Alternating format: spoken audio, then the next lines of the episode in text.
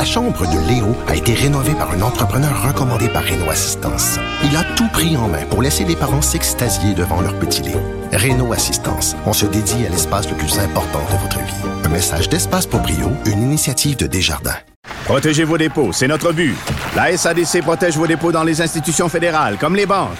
L'AMF les protège dans les institutions provinciales, comme les caisses. Oh, quel arrêt! Découvrez ce qui est protégé à vos dépôts sont protégés.ca. Cube Radio.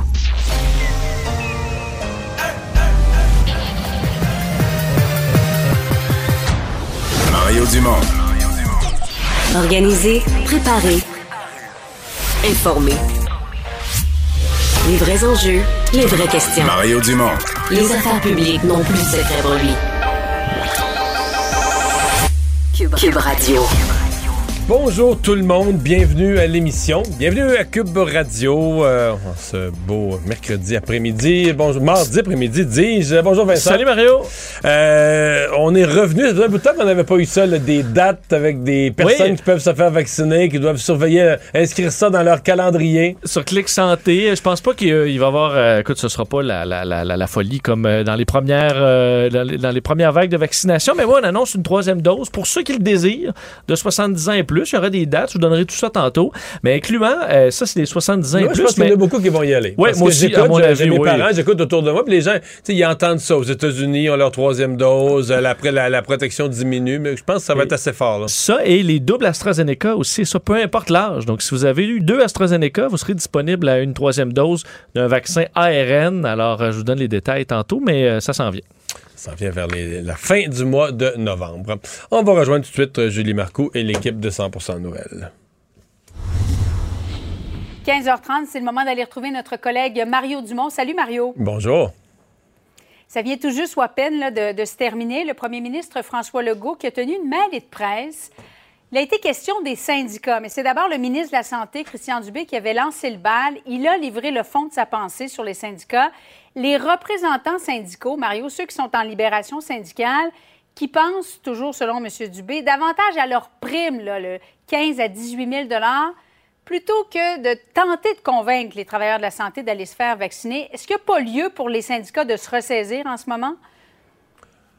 Ben, c'est un, glissement qui date de quelques mois. Là. Euh. Je pense que les syndicats ont toujours un, un- je dirais un mélange de rôles. Euh, un rôle, euh, évidemment, de défense stricte de leurs membres, mais il y a un rôle social. Puis évidemment, quand on les écoute, les, syndicats, quand on les reçoit en entrevue, ben, ils mettent beaucoup en valeur là, la partie sociale de leur rôle en disant, ben, nous, quand on se bat, nous, oui, on se bat pour des conditions de travail, mais le but étant de donner un meilleur service à la population. Euh, on a foi, nous, en ça, les services publics, etc. Et je pense que le gouvernement est un peu exaspéré. Je pense que le gouvernement aussi se sent appuyé par la population. Il y a eu des exagérations des syndicats.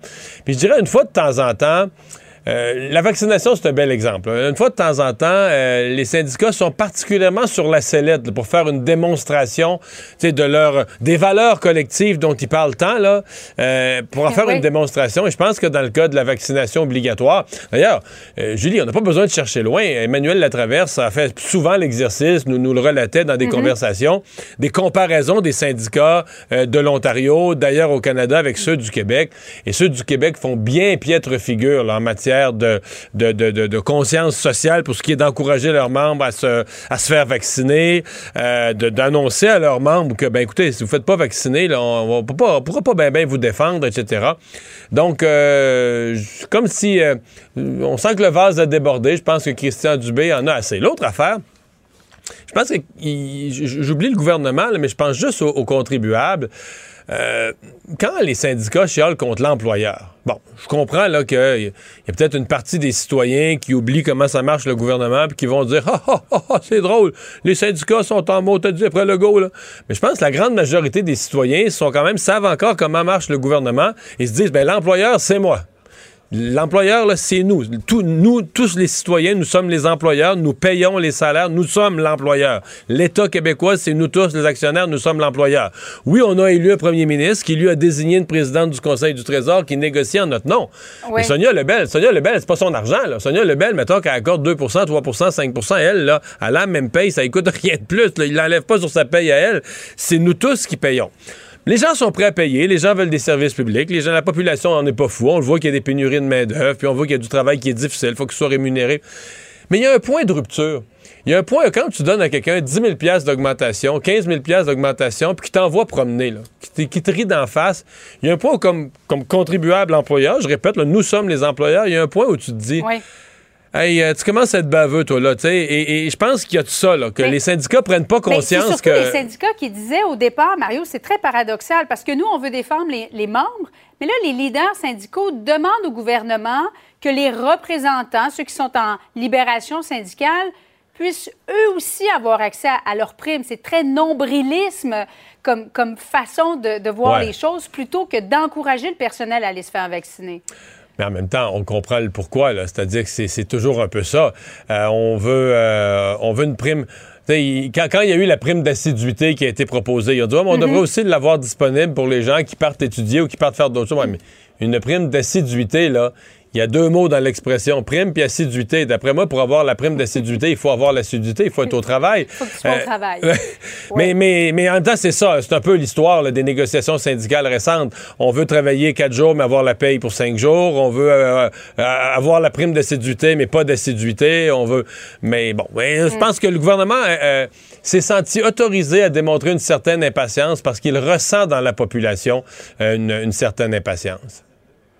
Bon, euh, la circonscription de Marie-Victorin, il n'y a rien de clair encore aujourd'hui, Mario, parce que Paul Saint-Pierre Plamondon dit euh, je vous dis pas encore si je vais me présenter. Je veux savoir quand la partielle va avoir lieu. Et M. Legault vient de dire, je ne veux pas vous dire si la CAQ va oui ou non présenter un candidat. On veut d'abord savoir si Paul Saint-Pierre Plamondon va se présenter. Euh, quand est-ce qu'on va avoir une réponse claire? on va finir par l'avoir, mais ce qui est certain, c'est que la, pour Paul Saint-Pierre Plamondon, je veux dire, il peut pas la pression, c'est sur lui qu'elle va monter. C'est pas sur François Legault que la pression va monter pour déclencher ou pas une élection partielle. Et de toute façon, pour ce qui est de déclencher une élection partielle dans l'immédiat, euh, bon, on comprend bien la demande de, Paul Saint-Pierre Plamondon. C'est habile, c'est pas fou de dire ben, les citoyens qui n'ont pas de députés, c'est bien tannant de pas avoir de députés, c'est comme une population d'un comté qui est un peu temporairement oubliée, puis tout ça. Mais Julie, si on va faire un, référendum dans Marie-Victorin aujourd'hui, on demande aux gens, voulez-vous une troisième élection dans l'automne ou pas? On, connaît tous le résultat. Les gens vont dire, je pense que c'est correct. Les, on vient d'avoir une élection fédérale, une élection municipale. On a mm. eu depuis les derniers, depuis le, début du mois d'août, qu'on a des affiches partout sur les poteaux. Est-ce qu'on veut en réinstaller la semaine prochaine? On n'a même pas besoin de poser la question. On sait ce que les gens vont dire. Donc, il n'y a pas de pression sur le gouvernement pour déclencher une élection rapide. L'argumentaire de Paul Saint-Pierre Plamondon est, intéressant. Là. Oui, les gens, c'est pas avoir de députés, mais un mois de plus, un mois de moins, c'est pas vrai que les gens de Marie-Victorin ont si hâte que ça d'aller aux urnes dans un automne où c'est assez, c'est quand même très, très rare ce qui est arrivé cet automne, mais on va deux fois aux urnes. L'élection fédérale, c'est terminé. Puis dans certains, dans certains cas, les partis municipaux attendaient la place sur le poteau pour réinstaller leurs propres affiches. Euh, je pense pas que les citoyens sont tant que ça en demande pour avoir une autre élection. Donc, M. Saint-Pierre Plamondon va devoir... une élection, ben, j'allais dire une élection partielle après Noël, dans Marie-Victorin, six mois avant une autre élection générale. Ben ouais, c'est ce qui arrive euh, quand on est en fin de c'est ce qui arrive quand on est en fin de mandat. Donc c'est mm. pour ça qu'il y a une décision difficile. Moi je ne nie pas que pour Paul Saint-Pierre Plamondon, il y a une décision difficile à prendre. Est-ce qu'on investit autant d'énergie, de temps, trois, quatre mois? Mettons que lui il il reste dix mois là, pour préparer, même même pas ça, pour préparer l'élection générale. Donc avoir le programme, avoir l'équipe, les candidats, c'est toute une opération de préparer une, campagne électorale. Ben c'est certain que s'il en dépense trois ou quatre sur un seul comté, euh, c'est majeur, l'investissement que ça représente comme chef pour aller siéger au Parlement quelquefois, là, pendant quelques semaines. Il siégera pas longtemps. S'il est élu ce printemps, c'est une session parlementaire en tout. Donc, je comprends le, calcul qu'il euh, qu'il fait. Et d'un côté comme de l'autre, c'est pas, euh, ce sera pas facile. Mais je, serais, si je veux conclure, je serais très étonné. Très, très étonné que la CAQ lui déroule mm-hmm. le tapis rouge et le laisse, euh, le laisse passer. Et si c'était le cas, euh, il devrait quasiment même s'en inquiéter, parce que ça voudrait quasiment dire que la CAQ veut absolument le garder comme chef du Parti québécois, que la CAQ veut le, la CAQ tient à lui et veut pas le perdre comme chef du Parti québécois. Mais moi, je, je, je je m'attends pas. Là. Québec solidaire a déjà annoncé que dans tous les scénarios, ils vont présenter une candidate ou un candidat. Ça, c'est déjà clair. Euh, donc, euh, je vois mal là, comment le, le scénario du, du laisser-passer, je vois assez mal comment il pourrait se, il pourrait se présenter devant lui. là. Pénurie de main-d'œuvre, il en a été. euh, ben, il y en est question à peu près chaque jour, Mario, mais il y a notre collègue Alain Laforêt qui a fait un dossier sur la région de Chaudière-Appalaches. Et c'est vraiment problématique là-bas. C'est même en train de mettre en péril la, vitalité économique. Euh, c'est quoi les solutions, Mario? Parce qu'avec le vieillissement de la population au Québec, c'est un problème qui risque d'être exacerbé là, avec les années. On, on est loin de le régler et chaque jour, on voit des commerces qui veulent embaucher mais qui ne trouvent pas de personnel. Oh oui, absolument. Et je veux dire, Appalaches, il faut voir que c'est une région où il y avait déjà, là, ni plus ni moins que pénurie de main-d'œuvre. Avant la pandémie, euh, c'était déjà une région qui avait le plein emploi depuis quelques années. En fait, on pourrait même dire la grande région de Québec, le Rive-Nord, Rive-Sud, avait une pénurie d'emploi. Donc, euh, euh, on est censé avoir des mesures dans le, le mini-budget, l'énoncé euh, économique de, de la fin novembre du ministre Éric Girard, mais il y a des, euh, des choses qu'il va falloir imaginer. Bon, on aura toujours l'immigration comme une des solutions, mais on sait très bien au Québec, s'il rentre de l'immigration, il n'y en a pas tant que ça qui va s'en aller dans Bellechasse puis euh, en Beauce. là. On peut en pousser un petit peu, là, mais pas tant que ça. Euh, Il y a une partie de la solution qui réside. Moi, je pense que ça va nous prendre des méga programmes là, de, de- de mécanisation des opérations, de robotisation euh, des opérations. Euh, ça fait partie de la solution aussi. Là. Euh, donc, des entreprises avec, tu sais, pas de caissier, pas de caissière, qu'on scanne nous-mêmes nos affaires. Mais il y a des, des- pharmacies qui ont commencé à le faire. Absolument, des usines qui vont fonctionner avec encore plus de processus qui sont mécanisés. Soit dit en passant, on a du retard là-dessus. On, peut- aussi dire ça. On est une société qui crée la pénurie de main-d'œuvre, on est une société, nos entreprises ont moins investi. Euh, les investissements privés, ce qu'on appelle les investissements privés non résidentiels, les investissements des entreprises dans leurs équipements de production. Au Québec, on est en retard sur la moyenne canadienne, qui est déjà très en retard sur les Américains, mais ça fait 20 ans, 25 ans qu'on traîne ça, donc on a moins investi dans les processus. Donc ça fait quoi? Ça fait des processus qui requièrent plus de main-d'œuvre. Bon, quand tu as du gros chômage, c'est encore pas si pire, mais quand tu es en pénurie de main-d'œuvre, ça devient un, un- un véritable problème, un frein au développement. Donc ça aussi, ça va faire partie de la solution. Bon, il y a toujours les retraités qu'on espère garder un petit peu, mais on se rend compte qu'il y a une, euh, il y a une limite à ça. là. On, a vu, on a vu la frontière de nos snowbirds là, cette, cette semaine. Il n'y avait pas tellement l'air du monde qui, qui attendent une offre pour revenir sur le marché du travail dans l'immédiat. Mais Mario, juste en terminant, ma mère a 69 ans, Suzanne, et euh, elle a pris sa retraite, là, obligée avec la pandémie, mais elle veut revenir sur le marché du travail. Elle a toujours travaillé avec des avocats. Elle a postulé, mais quand on lui demande son âge, 69 ans, elle va avoir 70 en mars, il y en a plusieurs des employeurs qui n'ont pas envie de l'engager parce qu'ils se disent, bon, c'est 5 ans, 6 ans peut-être. Ouais. Alors, il y a un bout de chemin aussi à faire du côté des employeurs. Voilà. Certainement, le message est passé. voilà. Merci. Bonne fin d'après-midi à toi. Alors Vincent, dans les nouvelles, ben oui, euh, les troisièmes doses, donc on le mentionnait tout à l'heure, les troisièmes doses vont être disponibles. Il y a toute une, une série de dates, les 80 ans et plus. On revient à ce qu'on a connu le printemps passé. là. Oui, et ça va se faire de la même façon. Clic Santé, euh, entre autres au téléphone aussi. là, et on va, euh, on demande un six mois entre la, la deuxième dose et la troisième. Le système va vous le dire. là. donc, si vous essayez d'avoir votre rendez-vous avant, Trop vite, ouais. euh, ça, ça- ça va bloquer. Donc, troisième dose. Je vous donne les dates pour ceux qui sont intéressés par cette deuxième dose. Les 80 ans et plus, qui sont les plus touchés, dit-on, qui ont le plus besoin de cette troisième dose rapidement.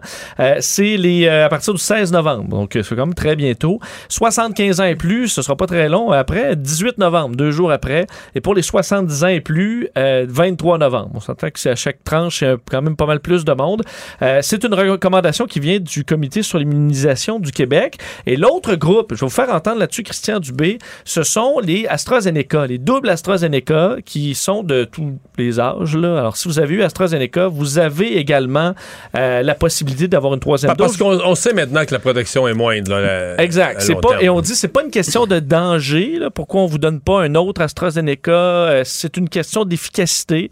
Alors on veut vous donner un vaccin ARN. Je vous fais entendre Christian Dubé là-dessus. Le SIC recommande qu'une dose de rappel soit faite avec un vaccin ARN, donc un Pfizer ou un Moderna, soit administré aux personnes qui ont reçu deux AstraZeneca pour une protection maximale. Euh, encore une fois, avec un délai minimal de, six mois euh, depuis la dernière dose. Et les personnes, de la même façon que j'ai expliqué tout à l'heure, donc on va sur rendez-vous Clic Santé.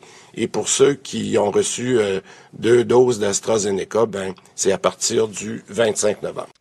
Donc, 25 novembre. Ouais. Et ça devient la combinaison, dit-on, quasiment optimale. Moi, c'est ce que Ouais, j'ai. c'est pas une chose. AstraZeneca et euh, ARN messager, le Pfizer, le deuxième. Ben, ce que encore récemment, je lisais que c'est la meilleure protection d'avoir la, la combinaison des deux. Pour Mais vous deux AstraZeneca, perdant. non. Vous n'êtes pas perdant si vous avez deux AstraZeneca et que vous allez compléter euh, votre protection avec un ARN messager. Ça, vous allez avoir une très bonne protection. Euh, et d'ailleurs, pour ce qui est d'une troisième dose pour tout le monde, c'est pas encore envisagé. ben, envisagé, oui, là, mais ça l'est pas. C'est pas dans pas les plans à court terme. Euh, d'ailleurs, on dit que cette nouvelle vaccination de troisième dose, ça va pas ralentir la vaccination des 5 à 11 ans parce que ça, on le souhaite là, ardemment aller de l'avant. Or, si on dit ça, il n'y a pas de problème, on peut faire les deux en même temps. Et pour ce qui est des RPA, où il y a déjà une vaccination de troisième dose, on devrait compléter d'ici la fin novembre cette phase-là. Alors, ça va assez bien. D'ailleurs, Santé Canada aujourd'hui autorisait le vaccin Pfizer en dose de rappel pour la population en général. Donc, Santé Canada qui l'approuve. Ça ne veut pas dire qu'on le fait, euh, mais ce sera approuvé. De sorte qu'on on est allé analyser les données de, euh, de Pfizer. On dit après avoir effectué un examen complet et indépendant des preuves, euh, on, euh, bon, on remarque pas l'innocuité, l'efficacité, la qualité, tout est là. Alors, on l'autorise et on verra. Au besoin, ça dépendra des provinces aussi, mais présentement, il n'y a pas de province qui recommande de troisième dose à la population en général. Mais si jamais on a besoin, on le disait d'ailleurs, Jean-Yves Duclos, nouveau ministre de la Santé au fédéral, disait ça, ça change vite des fois euh, avec la COVID. Alors, c'est un outil qu'on aura au besoin qui aura été approuvé par Santé Canada. Dans la conférence de presse dont j'ai parlé tout à l'heure avec euh, Julie Marcoux, on, a parlé tout à l'heure de- du comté de Marie-Victorin, mais euh, est-ce que est-ce qu'on peut penser que François Legault s'est amusé un peu? Euh, oui, oui, j'étais, je trouvais, écoute, c'est bon. Est-ce que je, Est-ce je qu'il était, faire- est-ce qu'il était sérieux ou il badinait sur Euh, les bords? Je pense que c'est assez clair euh, qu'il qu'il badinait et s'a- et s'amusait. là, François Legault, sur le dossier de Marie-Victorin, vous en avez parlé tantôt. Euh, Est-ce qu'on se lance rapidement dans une partielle dans Marie-Victorin? Est-ce qu'on... Mais toi, tu parles, la question que je posais, c'est on- allons dans Marie-Victorin faire du porte-à-porte à soir, poser la question aux gens. Voulez-vous avoir, voulez-vous avoir une autre élection, une troisième cet automne? là? La réponse est assurément non. Bon. Euh, par contre, ça va arriver tôt ou tard parce qu'il faut déclencher euh, les, euh, tout ça en dedans de six mois pour remplacer Catherine Fournier qui a été élue mairesse de Longueuil. Donc oui, François Legault tantôt fait un point de presse. La première question qui a été posée, je pense qu'elle elle est là pour répondre entre autres à cette question-là. Et s'est amusé sur le fait que ouais, là-bas, on veut pas nécessairement d'élection rapidement et lance la balle dans le camp euh, de Paul Saint-Pierre Plamondon qu'il appelle lui-même PSPP. Euh, Est-ce qu'il s'est amusé? Est-ce qu'il avait le sourire en coin? Je pense que oui, on peut l'écouter.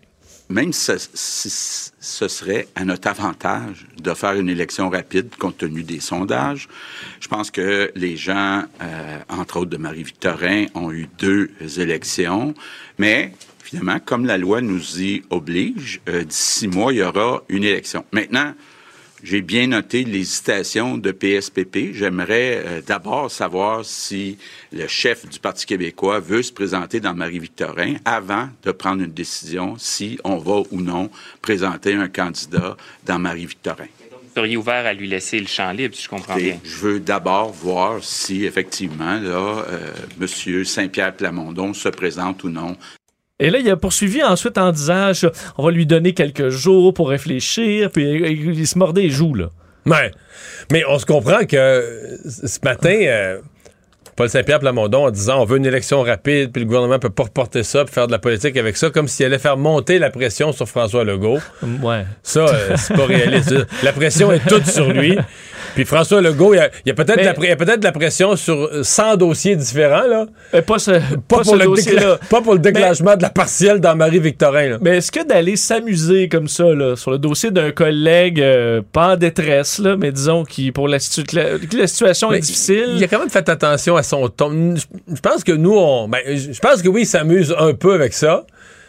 Mais je pense pas que pour le public, il a pas l'air du gars qui le niaise. qui est triomphant. ouais. Non, ben, en même temps, la position de, de Paul Saint-Pierre Plamondon est, est pas facile. est difficile à tenir, là. Euh, très, très, très difficile à tenir. D'ailleurs, je peux fa- vous faire entendre l'opposition euh, là-dessus. L'opposition et Martine Ouellette qui a annoncé, d'ailleurs, je te l'ai dit à ton émission, euh, qu'elle allait se présenter. On s'ennuyait, hein? Euh, ben écoute, euh, on, on- on verra, mais va se, va se présenter euh, là-bas. Donc, faire entendre les oppositions, parce que de- tout le monde n'a pas le, le même avis sur le sujet. On sait que Dominique Anglade euh, dit, bon, traditionnellement, on ne présentera pas de candidat euh, dans, euh, dans Marie-Victorin. On va écouter, mais je vais t'en parler de la, Oui, tra- et- de la- de la tradition après. Et euh, Gabriel Nadeau-Dubois qui soulève un doute sur cette tradition-là. On peut les écouter. La chose élégante à faire, comme euh, M. Bourassa l'a fait pour M. Parizeau, comme M. Charest l'avait fait pour Mme Marois, comme Mme Marois également euh, avait posé ce geste pour Philippe Couillard, c'est de laisser entrer un chef à l'Assemblée nationale. Est-ce vraiment une tradition? La question se pose. Moi, je pense que les gens de Marie-Victorin, ils ont le droit d'avoir toutes les options sur leur bulletin de vote. Donc, euh, très contente là, de pouvoir euh, annoncer ma candidature dans Marie-Victorin. Bon. Bon, la tradition. Y a-t-il une tradition? Il y a une pratique. Je, bon, je pense pas qu'il y a une tradition au sens que si tu la. Tu si tu la transgresses, là, c'est un crime de lèse-majesté, puis que. Tu, Ouais, la, ouais, c'est pas une la- tradition la- reine- là. la reine Elisabeth II va appeler, là, tu comprends? Elle va tomber en bas de sa chaise. là, non. Il y a une pratique, surtout applicable au chef de l'opposition officielle, pour des raisons institutionnelles. C'est-à-dire que, tu sais, à un moment donné, puis le premier ministre, à un moment donné, il y a mieux l'avoir d'en face. Parce que après ça, je vais te parler des motivations. Mais la tradition, c'est ça, que le chef de l'opposition officielle, compte tenu de l'importance de son rôle parlementaire, ben, s'il veut rentrer en chambre, qu'il y a un côté qui se libère, on fait l'élection vite, puis on présente personne, ce qui fait que on le laisse, euh, on laisse venir. On laisse plus facilement le chef de l'opposition officielle euh, entrer à, à l'Assemblée nationale. Euh, ceci dit, euh, ben, Monsieur Saint-Pierre Plamondon n'est pas le chef de l'opposition officielle. là. La troisième Il est- opposition. Il est chef de la troisième opposition. Donc là, est-ce que la, stra- la- est-ce que la tradition... Je vais juste te parler de moi, là. Moi, je, moi, je me suis présenté, les gens l'oublient, la première fois dans une élection partielle qui n'eut jamais lieu. En 94, Daniel Johnson devient chef du Parti libéral. Puis il y avait six, mi- six ministres, là, Lise Bacombe euh, et Albert Côté de Rivière-du-Loup. avaient démissionné parce qu'ils n'en pouvaient plus de Daniel Johnson. Puis il avait démissionné. C'est comme l'histoire a oublié ça, mais Daniel Johnson, quand il était premier ministre après M. Bourassa, là, Il y a une crise. il y a eu une crise majeure dans son équipe. Il y a six joueurs importants qui ont démissionné. Donc, dans Rivière-du-Loup, il y a eu une élection partielle qui s'est déclenchée au mois de juillet. Et il n'y a pas eu de passe-droit pour dire que j'étais chef de parti puis tout ça. C'était un petit parti. C'était le troisième parti, puis oublie ça, le troisième parti. On va lui faire une grande place. Non, non, oublie ça. OK. Et donc, euh, l'élection n'a jamais eu lieu parce que, mettons, on était rendu à la. une semaine avant le vote. Là, l'élection générale a été déclenchée. Fait que, avec l'élection Ça partielle, de facto, se trouve euh, que ça a fait comme une campagne de six semaines plus six semaines. là. Une campagne de 12 semaines. Ça t'a donné un bon. euh, Ouais, mais ça m'a aidé. C'est peut-être pour ça que j'ai été élu. Mais tout ça pour dire que euh, c'est une pratique, oui, qui a été employée, surtout pour les chefs de l'opposition, mais c'est pas une tradition si forte que ça. Et surtout Mais est-ce que c'est pour ça que Paul Saint-Pierre Plamondon ne l'a pas réclamé lui-même parce qu'il a un Mais je- malaise? Mais euh, je pense surtout qu'il veut pas se faire dire qu'il a peur. Puis, C'est quand même ça que ça a l'air. Mais c'est quand même ça que ça a l'air. C'est peut-être ça que c'est aussi. Mais si, mais est-ce que j'ai une question là? Parce qu'à voir, à le voir euh, ce matin, si il y avait à ma tête deux choix dire euh, je me présente pas ou je me présente, je suis confiant. Parce que là, s'il décide qu'il se présente, le mal est fait. Il a eu l'air, là, il va avoir l'air d'y aller parce qu'en hésitant, le bout où tu as l'air confiant, de dire premier siège Ben, disponible, j'y vais, moi, me moi, semble ça donne un peu plus de Je suis chance. très sensible à ce que tu dis. C'était un peu ma réaction ce matin. Compte tenu des sondages, là, je parle des sondages à Longueuil, à la mairie de Longueuil. Sondage là, disponible depuis le mois de septembre. Qui, à moins d'une surprise gigantesque, le laissait entendre clairement. C'était les sondages les plus, les plus gros écarts de tout le Québec. Dans toutes les courses à la mairie, c'était les plus gros écarts en faveur de Catherine Fournier. On savait à 99% mettons, des chances. Lui, en tout cas, pouvait deviner 99 des, des chances que cette semaine, la question lui serait posée. Là. Et je suis assez d'accord avec toi qu'il aurait dû préparer une réponse. Préparer un scénario, préparer une réponse. Parce que là, euh, ça- ça met- c'est une histoire qui va traîner. Puis plus ça traîne, plus soit il a l'air d'avoir peur, il a l'air d'hésiter, il a l'air de pas savoir, puis tout ça. Puis c'est Parce voulait se lancer, c'était là dans ma tête. Et là, il peut plus, là, parce qu'il va avoir l'air d'y aller en, en panique, puis euh, très Mais s'il n'y va pas, euh, il faut qu'il y ait un bon candidat. là. Un excellent candidat, lo- ancré localement, là, qui est vraiment impliqué dans le comté. Puis là, ça lui permet de dire, ouais, mais moi, je vais me présenter à un endroit, euh, je vais choisir mon comté, mais dans Marie-Victorin, on a quelqu'un de la place qui connaît le comté, puis tout ça. Parce qu'après, reste qu'il peut, s'il veut faire virer les choses, c'est il y, y a un point que c'est à l'élection générale. là. Oui. Et que là, tu dis peut-être que dans, quel- dans l'année prochaine, euh, Ah, le- la CAQ va peut-être être plus ébranlée. Moi, va ce que je avoir pense- un meilleur, euh, Moi, moi, ce que je pense, là, moi, ce que je pense, c'est que il y a un point où dans l'opinion publique pan-québécoise, à grandeur du Québec, t'es tellement faible, c'est pas mal ça le PQ présentement, que l'élection partielle, c'est plus à savoir es-tu dans tel comté, dans le comté voisin, dans l'autre, ça arrive sud, ça arrive nord, tu serais plus capable de gagner nulle part. T'es trop bas, Ça là. vote pas PQ. hein. Ça votera plus PQ, là. Dans une partielle, ça votera pas PQ. Donc, faut que tu montes le niveau de l'eau. Faut que tu montes le niveau d'appui global. Un minimum. Faut que ça, ça reparte en montant. Que ça... Et ça, tu peux juste le faire dans une élection, une élection générale. là. Le programme, le débat des chefs ou les débats des chefs, etc. Et, et donc, moi, si j'étais lui, j'y recommanderais, mais ça euh, aussi, il aurait pu l'annoncer dès aujourd'hui, de dire, regarde, j'ai aucune intention de me laisser distraire par une élection partielle. J'ai fait Oui. mon plan. J'ai besoin des dix prochains mois pour préparer le meilleur programme. Moi, je m'en vais à l'élection. J'ai les yeux rivés sur l'élection générale. Puis dans Marie-Victorin, il y aura un bon candidat, inquiétez-vous pas. Ouais, c'est pas, pas si compliqué.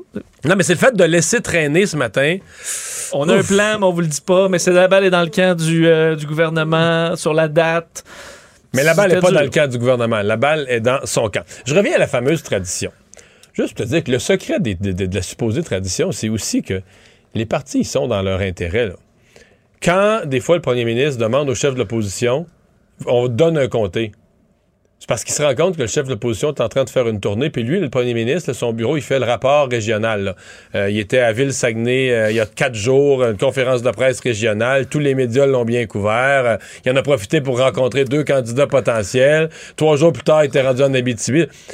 Fait que là, il dit, wow, la tournée des régions, trop efficace, là. Tant qu'à ce qui rentre, Ah ouais, viens-t'en au on, va, Parlement. on va y donner. Il aime mieux avoir le chef de l'opposition dans sa face au Parlement, puis le planter tous les jours, puis débattre avec lui, puis le faire avoir l'air fou, puis tout ça, que de le laisser euh, se promener à travers le Québec pendant que.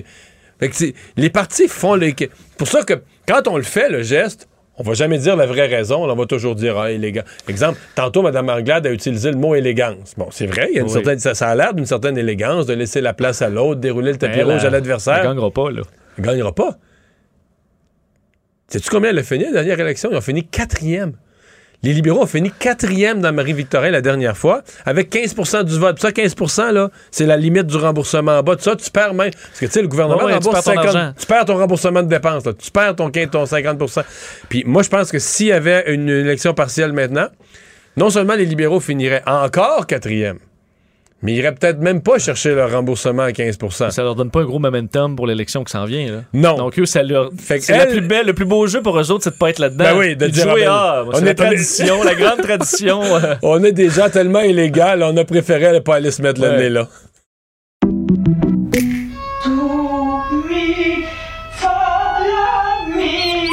Votre maison, c'est un espace où vous pouvez être vous-même.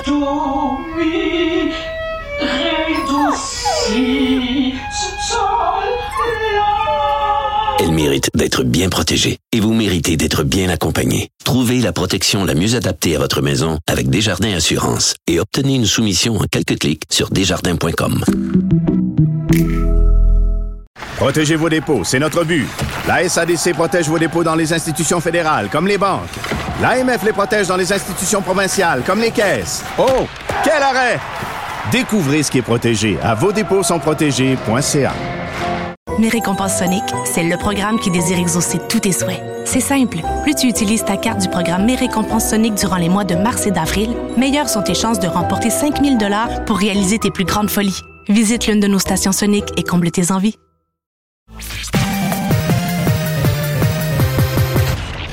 Combiner crédibilité et curiosité. Mario Dumont. Cube Radio. On va parler dans un instant à la coroner Stéphanie Gamache qui a présenté son rapport ce matin dans le dossier du meurtre de Marilyn Lévesque. Mais d'abord, rappelle-nous, euh, on dit Marilyn Lévesque, les gens sont peut-être pas situés, rappelle-nous, c'était un meurtre, moi, qui m'avait déchiré le cœur, que j'avais trouvé épouvantable dans la région de Québec. Ouais, et ça avait secoué le Québec en entier le 22 janvier 2020. Euh, Marilyn Lévesque était tuée par Eustachio Galaise, un homme avec qui elle se trouvait là, dans une chambre d'hôtel du secteur Sainte-Foy.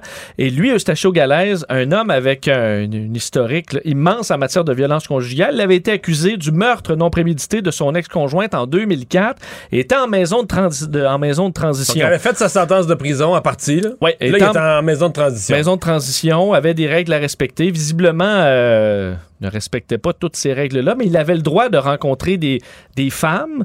euh, on se comprend, comme euh, dans, dans ce Mais il avait même eu une permission étonnante d'aller dans des sa- salon, de massage, érotique. Ouais. Euh, ce qui avait créé un grand malaise, je pense, dans la population, de dire mais comment ça peut être possible de ne pas surveiller cet homme-là et en même temps de lui laisser ce genre de liberté? Ouais. Puis ce qu'on comprend, c'est que c'est dans ces salons qu'il a connu Marilyn Lévesque, euh, que lui s'est attaché énormément à elle. Évidemment, il n'y a pas nécessairement de réciprocité. Pour elle, il était un client, ben, tout ça. Puis à un moment donné, lui est comme tombé euh, en, en amour. Lui était amoureux, Lui était tout à fait. amoureux, puis tout ça. Donc, quand il s'est rendu compte qu'il n'y aurait pas d'avenir euh, dans sa relation, il a comme pété les plombs et posé un geste. Là, il a posé le, le geste irréparable. Euh, on parle tout de suite donc à cette coroner. Maître Stéphanie Gamache, bonjour. Bonjour, M. Dumont. Oui, j'ai lu euh, votre euh, rapport avec euh, attention. Commençons par ju- juste ce volet-là. Vous n'êtes pas beaucoup attardé à l'autorisation qu'on lui avait donnée dans des salons de massage érotiques. Ben, Jusqu'à quel point vous, placez ça là, comme quelque chose de grave, de déterminant ou de secondaire dans ce qui a conduit au meurtre? Ben, en fait, cette, cette, euh, cette analyse-là, elle a été faite par le comité conjoint qui avait été mis sur pied là, par Service correctionnel Canada, Ouais. puis euh, la, la, la commission des libérations conditionnelles. Et euh, donc, ces éléments-là sont ressortis. Il y a eu des correctifs qui ont été apportés. Euh, faut par ailleurs préciser que c'est euh, probablement par euh, euh, par des manipulations, puis encore là, peut-être en se posant en victime que cet agresseur-là probablement convaincu euh, les intervenants de la maison de transition euh, que c'était quelque chose de bénéfique pour lui. Euh, évidemment, quand la commission des libérations conditionnelles a su euh, qu'il euh, fréquentait ces endroits-là, euh, ils ont dit qu'il devait arrêter. Et ce qui est évident et ce qui a été dit dans ses déclarations et dans ses aveux aux policiers, c'est que c'est qu'il faisait fi de cette condition-là parce que à ce moment-là, euh, Madame Lévesque occupait là, de plus en plus ses pensées, là, comme vous avez dit en début Mhm. euh, d'introduction. Mhm. Euh, Il y a un élément par ailleurs que je, je dois en fait, euh, je, je veux pas, je veux pas vous corriger, mais je veux, je veux simplement expliquer que le, les- le cycle de la violence conjugale et les, en fait, les, les, les rencontres qu'il y a eu avec Madame Lévesque, puis l'attachement qui s'est développé dans, dans, dans les personnes qui ont finalement ce cycle-là et qui reproduisent ce cycle-là, euh, ce qui est important de, de comprendre, c'est que euh, la, la violence conjugale, c'est pas une perte de contrôle. Hein? C'est pas quelqu'un qui pète les plombs puis qui est en colère tout à coup. C'est en fait un, un moyen pour tenter de dominer l'autre personne. Et ici, c'est au moment où essentiellement il a compris euh, que qu'elle, elle en, elle en avait pas de relation amoureuse avec lui. Elle, c'était une relation d'affaires. Et c'est à ce moment-là euh, que, que probablement il a basculé dans le risque homicidaire parce qu'il y avait une perte d'emprise euh, sur Ouais. euh, sur Madame Lévesque. Donc, je pense que c'est important de préciser parce que c'est- pas juste un excès de colère. Là, Non, je comprends. Euh, vous, euh, vous établissez quand même bien dans votre rapport l'ampleur du- des mensonges, c'est-à-dire qu'il y avait des conditions à respecter. Bon, y a- je mets de côté l'autorisation qu'on lui avait faite pour les salons de massage, je mets ça de côté, mais sur l'ensemble des, des autres éléments, bon, on devait aller par exemple à des réunions DA, hein, il y avait une série de sorties qui étaient, qui étaient normales, qui étaient prévues. Euh, et dans bien des cas, euh, plus le temps avançait, plus il était dans le mensonge. C'est-à-dire qu'il faisait pas du tout euh, ce qu'il était, euh, ce qui était prévu. Ça, euh, c'est un, c'est un problème. En fait, ça raconte une histoire à propos de la qualité des, des suivis qui sont faits. Oui, puis c'est dans ce contexte-là aussi que le comité conjoint euh, a en fait fait des recommandations euh, à Service correctionnel Canada là, pour uniformiser le, le modèle de surveillance dans la collectivité.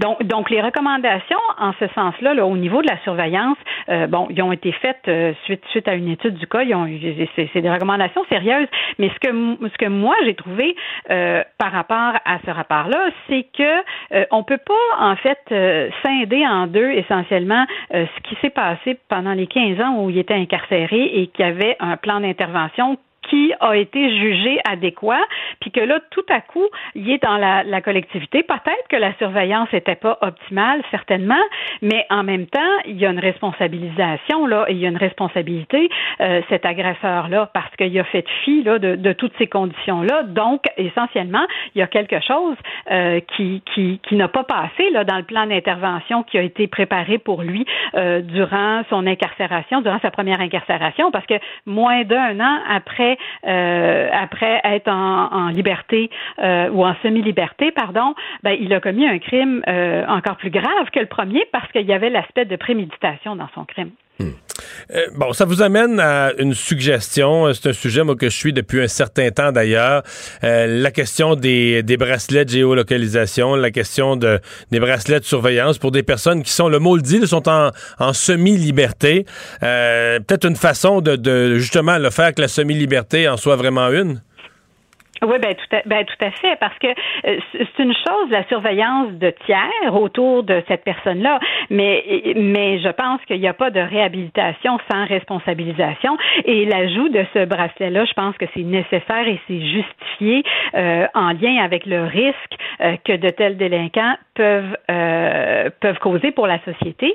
Et puis, je pense que c'est pas euh, une excuse de se dire ben des récidives du genre sont rares.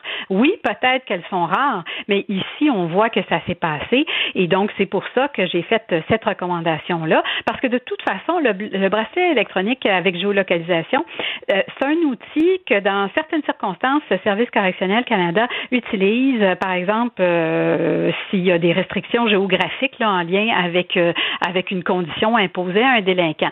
Donc, moi, ce que je leur, euh, ce, que, je leur recommande, c'est de considérer vraiment l'ajout de ce bracelet-là comme, comme vraiment la condition principale pour tout délinquant euh, qui a été remis en liberté euh, dans la collectivité, alors que son incarcération initiale découle d'un homicide dans un contexte de violence conjugale. Les recommandations des coronaires euh, servent évidemment à éviter, on dit toujours éviter que les, mêmes morts dans les mêmes circonstances se reproduisent, que qu'on évite des décès futurs basés sur les tristes expériences. Mais euh, au-delà de ce que vous avez fait comme recommandation, avez-vous l'impression que c'est un ce qu'on appelle c'est un décès qui aurait dû être évité, que Marilyn Lévesque, c'est un décès qu'on avait les moyens à l'époque et qu'on aurait dû euh, éviter? Mais c'est certain que c'était un décès évitable et c'est la raison pour laquelle j'ai fait des recommandations. Maintenant, euh, les outils qui étaient à la disposition, je pense que le comité conjoint euh, a fait des recommandations pour les optimiser et les recommandations que moi je fais sont euh, en ajout à ça pour justement euh, pas se retrouver dans une situation du genre. C'est des recommandations qui ont été euh, bien reçues par Service correctionnel Canada. Euh, on, on, va espérer euh, qu'elles vont porter fruit. Euh, moi, je crois euh, fondamentalement dans le travail qu'on fait. Euh, je pense que comme coroner, on est des agents de, de changement et des agents de prévention. et dans ce sens-là, c'est un, un, un, travail important qu'on fait. Et puis, il faut absolument prévenir un décès comme celui-ci dans le futur.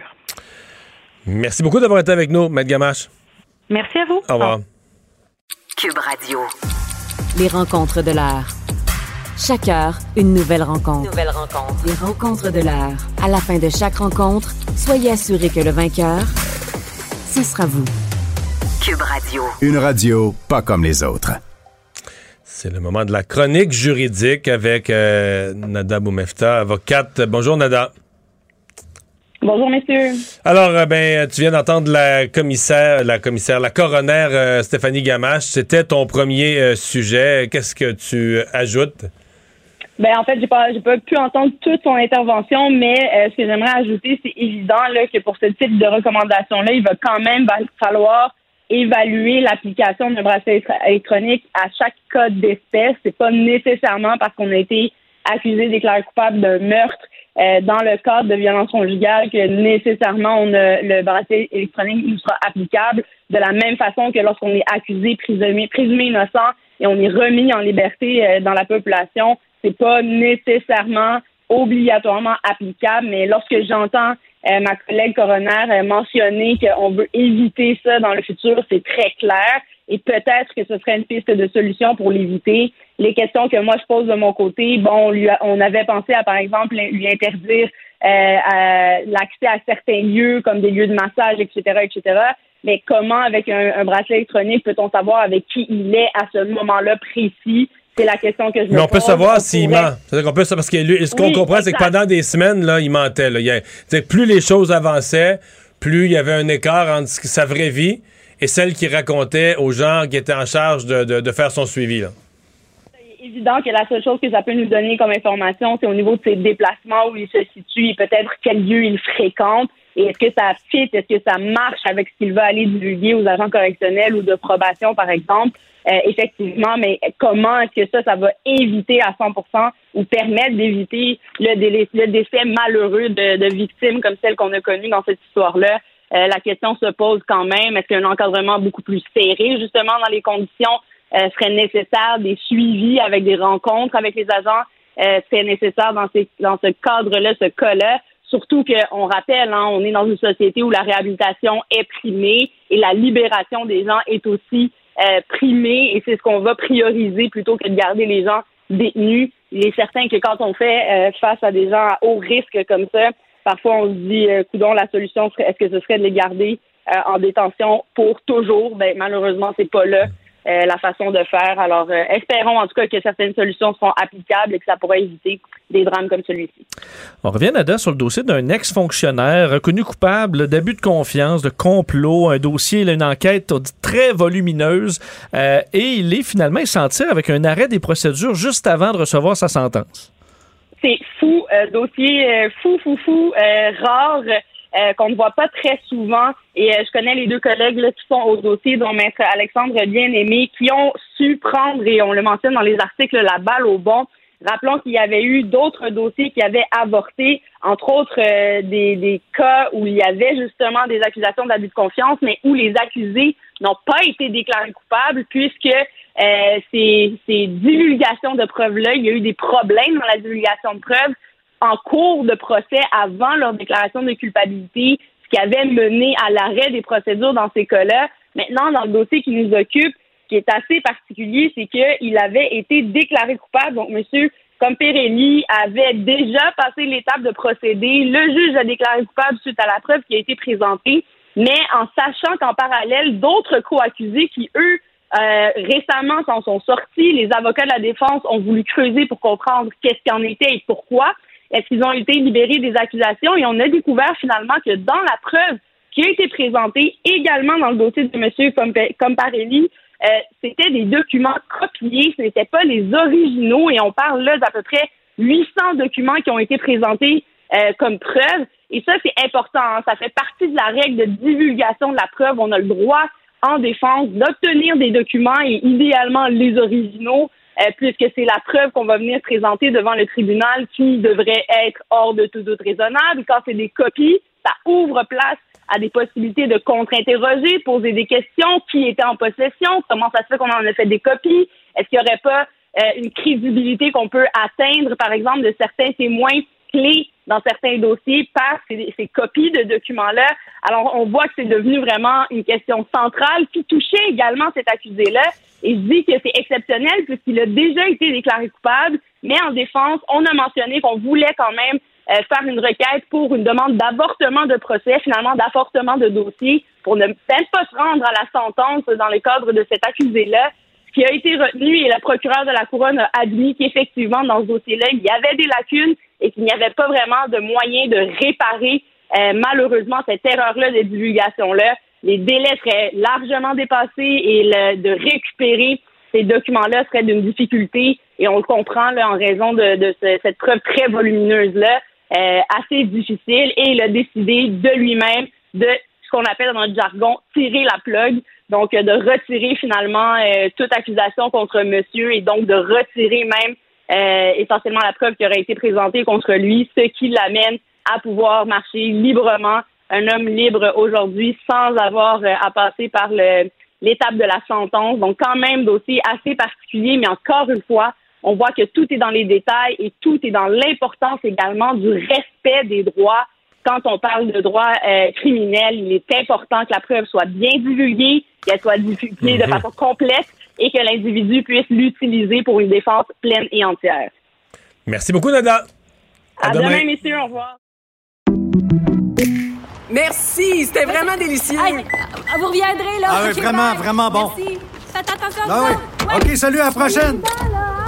Votre auto, c'est un espace où vous pouvez être vous-même. Hey, c'était pas mangeable comme repas. Elle mérite d'être bien protégée et vous méritez d'être bien accompagnée. Trouvez la protection la mieux adaptée à votre auto avec Desjardins Assurance et obtenez une soumission en quelques clics sur desjardins.com.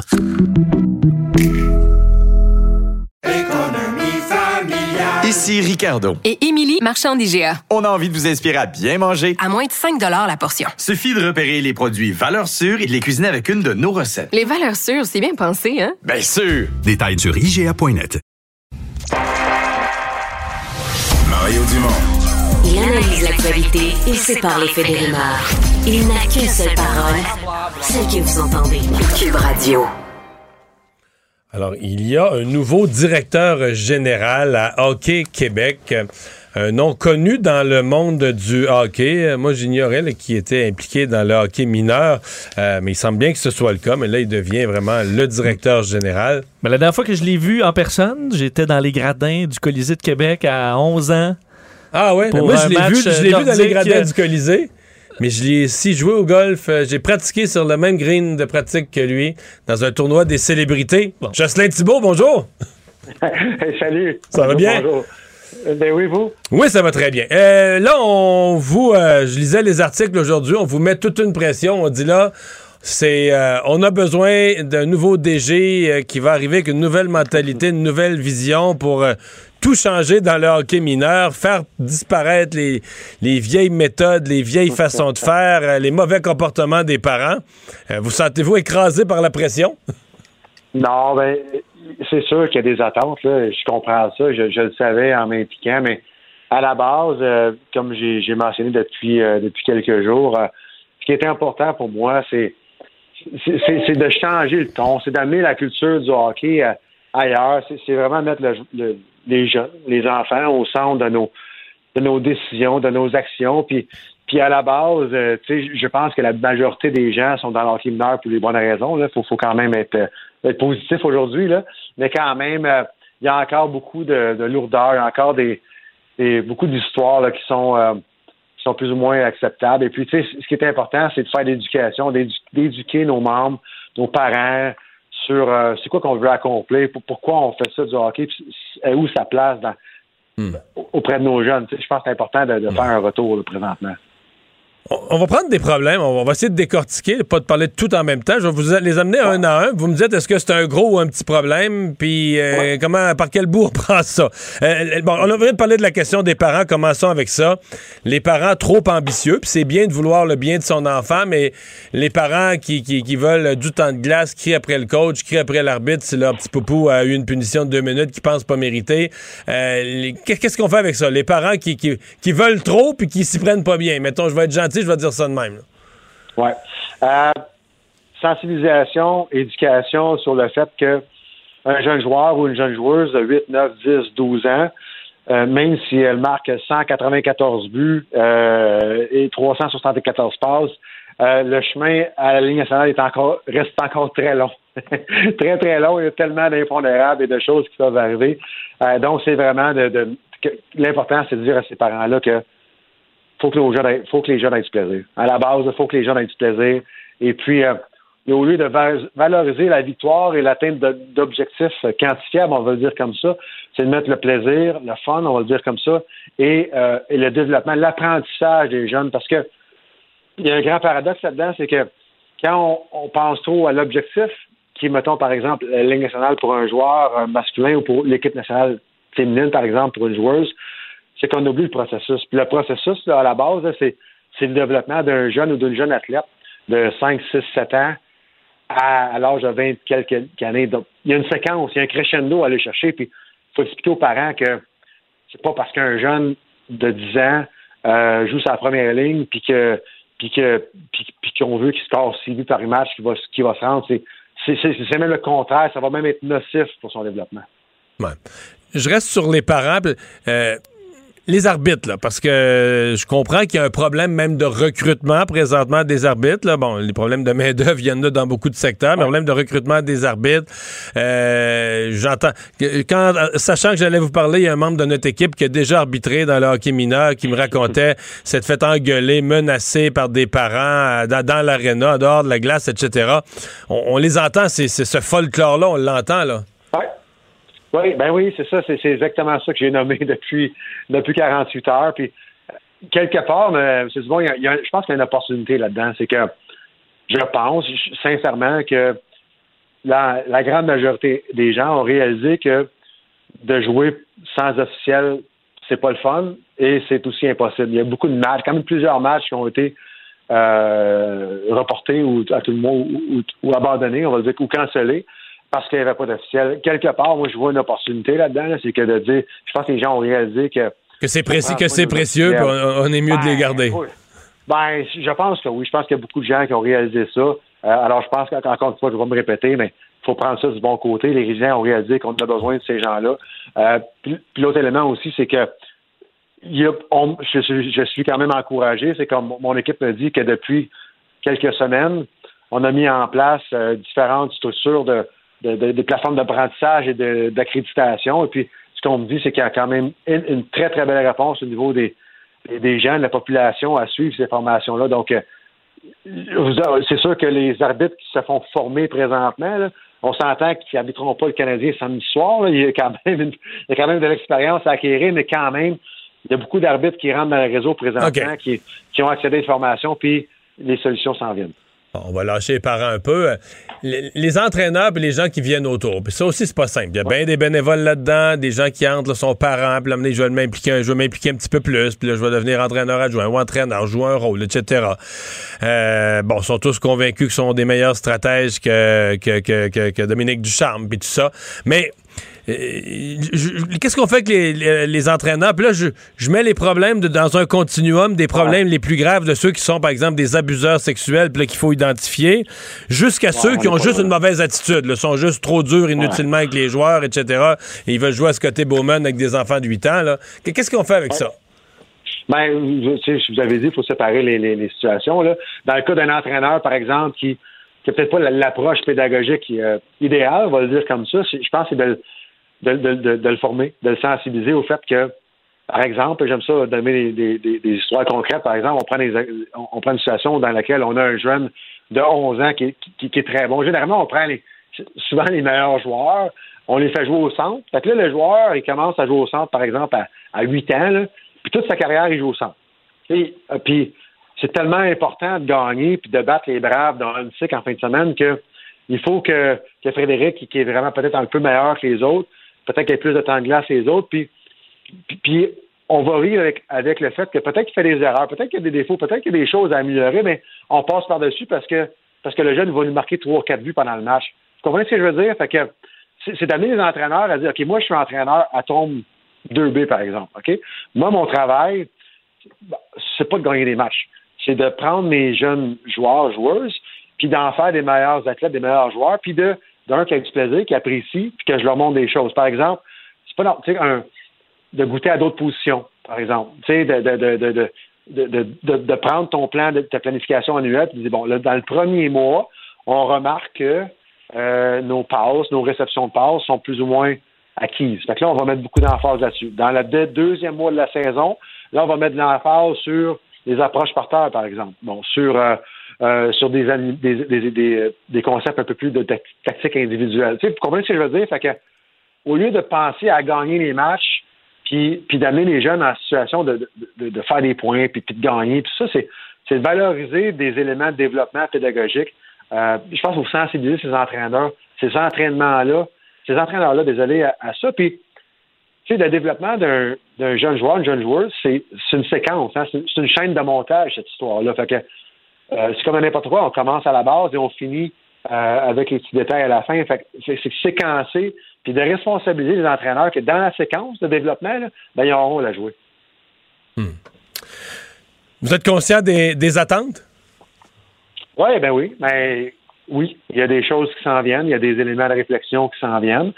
Et je l'ai dit aussi, là, on- ça va prendre des années changer ça. là. Ça va prendre, ça prendra pas deux mois. là. Ça prendra pas euh, un court laps de temps. Ça va prendre, je dirais, assurément quelques années pour pour venir, euh, pour sensibiliser les gens à, à avoir une approche un peu plus, un peu plus scientifique, un peu plus axée sur le développement de nos jeunes, sur le plaisir, puis sur l'acquisition de connaissances, beaucoup plus que sur le le fait de performer à, à un niveau. Non, euh, gagner un, gagner un tel match. Là. Tout ce qu'on vient de discuter ensemble, est-ce que c'est est-ce que c'est épouvantable au Québec ou c'est on aurait des, des constats identiques en Ontario, en Saskatchewan, euh, au Maine? euh? Je pense pas que c'est pire ici. Puis, tu sais, M. Dumont, je vous rassure, il y a quand même plusieurs personnes qui ont qui, ont une approche similaire dans le réseau. Et je reçois- d'un, je connais des gens qui, pensent comme ça et qui, qui, je vais dire en termes de qui coachent leurs leurs jeunes de cette, fa- de cette façon-là depuis quelques années. Euh, tu sais, puis Hockey Québec a, dans ses programmes, on parle déjà de ça. Est-ce qu'il y a des ajustements à faire? Oui, assurément qu'il y a des ajustements à faire au niveau de la spécialisation. Puis, je, mais je veux pas aller là aujourd'hui. Mais, euh, mais d'amener, de sensibiliser, puis, d'éduquer nos, ben, nos intervenants là, à, tous les niveaux euh, su- sur cette approche-là. Ça va être un travail de, longue haleine, mais il faut commencer par s'en parler. Moi, je pense que c'est ça que je dis. Il faut commencer par dire Ouais, il faudrait peut-être au Québec prendre nos jeunes puis de, leur, de les faire apprécier notre beau sport parce que c'en est un très beau, puis, puis de les faire euh, qu'ils apprennent. Tu sais, qu'ils, apprennent des choses et qu'ils pensent pas que ce qu'ils voient à la télévision le samedi soir, là, c'est nécessairement ça qu'il faut appliquer dans la tombe 2C. C'est, ça, je veux dire. Vous êtes, faut pas être obsédé par la victoire. Pensez-vous que pensez-vous que c'est ce qui arrive aux Canadiens? Ils sont, ils sont axés, ils sont axés sur le- la bonne humeur, le bonheur, etc., plutôt que sur le résultat? Non, ben c'est ça. Ben, encore une fois, il faut démêler les choses. Le hockey, par exemple, géant majeur ou, ou professionnel, c'est du hockey de rôle, c'est du hockey de, performance, c'est du hockey où le axé sur le, résultat. Quand je parle, je parle de hockey de rôle, c'est de la spécialisation, c'est, un autre niveau, tu sais. Tandis que le hockey amateur, c'est une autre chose. On est dans la dans le général, on est dans la, formation générale, vraiment un peu comme à l'école, on est on est un peu là-dedans. Fait que, que c'est deux. Il faut que les attentes soient différentes. Là. Puis on a la difficulté à séparer les attentes des, des deux des deux styles de hockey, on va le dire comme ça. Jocelyn Thibault, merci de nous avoir parlé. C'est un Au revoir. Merci d'avoir accueilli. Merci. Au revoir. Ancien gardien de but de la Ligue nationale de hockey, il est maintenant le directeur général de Hockey Québec. La chambre de Léo a été rénovée par un entrepreneur recommandé par Renault Assistance. Il a tout pris en main pour laisser les parents s'extasier devant leur petit Léo. Renault Assistance, on se dédie à l'espace le plus important de votre vie. Un message d'espace pour Brio, une initiative de Desjardins. Gardez le nez dans vos affaires avec Simon Philibert. Pour savoir et comprendre l'actualité économique qui touche votre portefeuille, à vos affaires, en balado sur l'application Cube et le site cube.ca, section radio. IGA est fier de présenter À vos affaires. Découvrez les offres de la circulaire à IGA.net chaque semaine. IGA, vive la bouffe et les bonnes affaires. Les vrais enjeux, les vraies questions. Les affaires publiques n'ont plus de secret pour lui. Mario Dumont. Vous avez 24 minutes dans une journée. Tout savoir en 24 minutes. Pour s'informer et comprendre en 24 minutes, ici Mario Dumont, en compagnie de Vincent Dessureau, des studios de Cube Radio, la station d'affaires publique de Québecor. Voici Tout savoir en 24 minutes. Tout savoir en 24 minutes. Journée marquée par beaucoup de débats politiques. hein. Est-ce que Pierre, euh, Paul Saint-Pierre Plamondon se présentera dans Marie-Victorin? Christian Dubé qui affronte les syndicats? Le, la bisbille chez les conservateurs? On y reviendra dans les prochaines minutes, mais commençons avec la COVID et la vaccination, parce qu'aujourd'hui, Christian Dubé faisait un point de presse euh, pour dévoiler qu'il y aura maintenant possibilité pour les 70 ans et plus d'avoir une troisième dose. Troisième dose facultative, euh, mais qui sera accessible en raison d'une baisse d'efficacité remarquée, on sait, dans plusieurs études, de la vaccination sur le plus long terme, entre autres chez les particulièrement les 80 ans et plus. Mais on rendra disponible ce vaccin euh, aux 70 ans et plus, dépendamment des, euh, de votre âge. Ce sera des dates euh, la même façon qu'on a fait pour les vaccinations bon, auparavant. c'est sur Clic Santé, par téléphone, sur le site. On doit par contre avoir laissé six mois entre la deuxième dose et cette troisième dose pour la recevoir. Donc, les 80 ans et plus, vous serez les premiers à pouvoir accéder à cette vaccination. 16 novembre prochain, prochain, 75 ans et plus le 18, 70 ans et plus le 23 euh, novembre. C'est une recommandation du Comité sur l'immunisation du Québec. Et également, euh, quand même, euh, des, des gens de tous âges qui seront touchés par cette nouvelle mesure parce que pour ceux qui ont obtenu deux fois AstraZeneca, ben, on vous invite à aller recevoir euh, une il y en a troisième dose. quelques centaines de milliers quand même. là. Oui, il y en a quand même pas mal. On se souvient qu'on avait ouvert euh, l'AstraZeneca plus tôt euh, pour des tranches d'âge euh, plus jeunes à un certain moment. On avait voulu que la machine continue malgré la mauvaise presse qu'avait AstraZeneca à un certain moment. Donc, on voit AstraZeneca, on dit il est sécuritaire, c'est pas une inquiétude par rapport à ça. Mais on voit un, de moins bonnes performances au niveau de la protection. Donc, on vous offre un vaccin ARN messager, le Moderna ou le Pfizer, pour compléter cette, protection-là. Je vous fais d'ailleurs entendre Christian Dubé là-dessus sur comment ça fonctionnera pour euh, ceux qui sont vaccinés deux fois AstraZeneca. Le SIC recommande qu'une dose de rappel soit faite avec un vaccin ARN, donc un Pfizer ou un Moderna, soit administré aux personnes qui ont reçu deux AstraZeneca pour une protection maximale. Euh, encore une fois, avec un délai minimal de, de six mois euh, depuis la dernière dose. Et les personnes, de la même façon que j'ai expliqué tout à l'heure, donc on va sur rendez-vous Clic Santé. Et pour ceux qui ont reçu euh, deux doses d'AstraZeneca, ben, c'est à partir du 25 novembre. Et Donc, les dates 16, 18, euh, 23 et 25. 23, 25. Donc, sur l'espace d'une dizaine de jours, là, on va avoir chaque jour des, des nouveaux groupes là, qui vont. hein. Exact. On peut quand même se dire à partir du 25 novembre, là, 70 ans et plus ou double euh, vacciné AstraZeneca, vous pourrez avoir votre euh, troisième dose. Et on dit, il y aura pas de, ça va pas ralentir euh, la vaccination des 5 à 11 ans, parce qu'on sait que ça, on veut ouvrir la machine. là. Dès qu'on pourra le faire, on va le faire. Euh, mais on dit que les deux, on est capable de les faire en parallèle sans problème. D'ailleurs, pour la vaccination dans les RPA de la troisième dose, ça avance. Et d'ici la fin novembre, ce sera complété. Mais chez les 70 ans et plus, j'ai l'impression qu'il y a quand même un bon nombre qui vont. euh, la majorité, à mon avis, la très grande majorité de ceux qui étaient déjà vaccinés vont aller chercher leur troisième dose. Moi, je l'entends, j'en ai autour de moi. Mes parents, tu sais, veulent pas, on écoute les nouvelles, voit Israël, États-Unis, bon, au fil des mois, là, après six mois et plus, la protection baisse un peu, donc les gens se posent des questions. Donc, je je serais pas à dire qu'il y avait hâte à leur troisième dose, mais pas loin. Je pense que les, contents vont, les gens vont être contents qu'il y ait un, qu'il y ait un calendrier, qu'on le sache, qu'il y a une date, là, puis qu'on s'en euh, va vers ça. là. Et on dit la vaccination à une dose au Québec, on est à 91% euh, dans les 12 ans et plus. Donc, c'est, euh, les chiffres sont assez bons. Euh, D'ailleurs, Santé Canada aujourd'hui autorisait le vaccin Pfizer en dose de rappel, donc pour toute la population. Ça ne veut pas dire qu'on va aller de l'avant avec ça, mais c'est autorisé. Alors, si jamais les gouvernements des provinces ont besoin euh, d'autoriser cette vaccination-là, elle sera euh, permise, alors assez sécuritaire, euh, assez efficace. C'est ce que garantit la, Santé Canada aujourd'hui.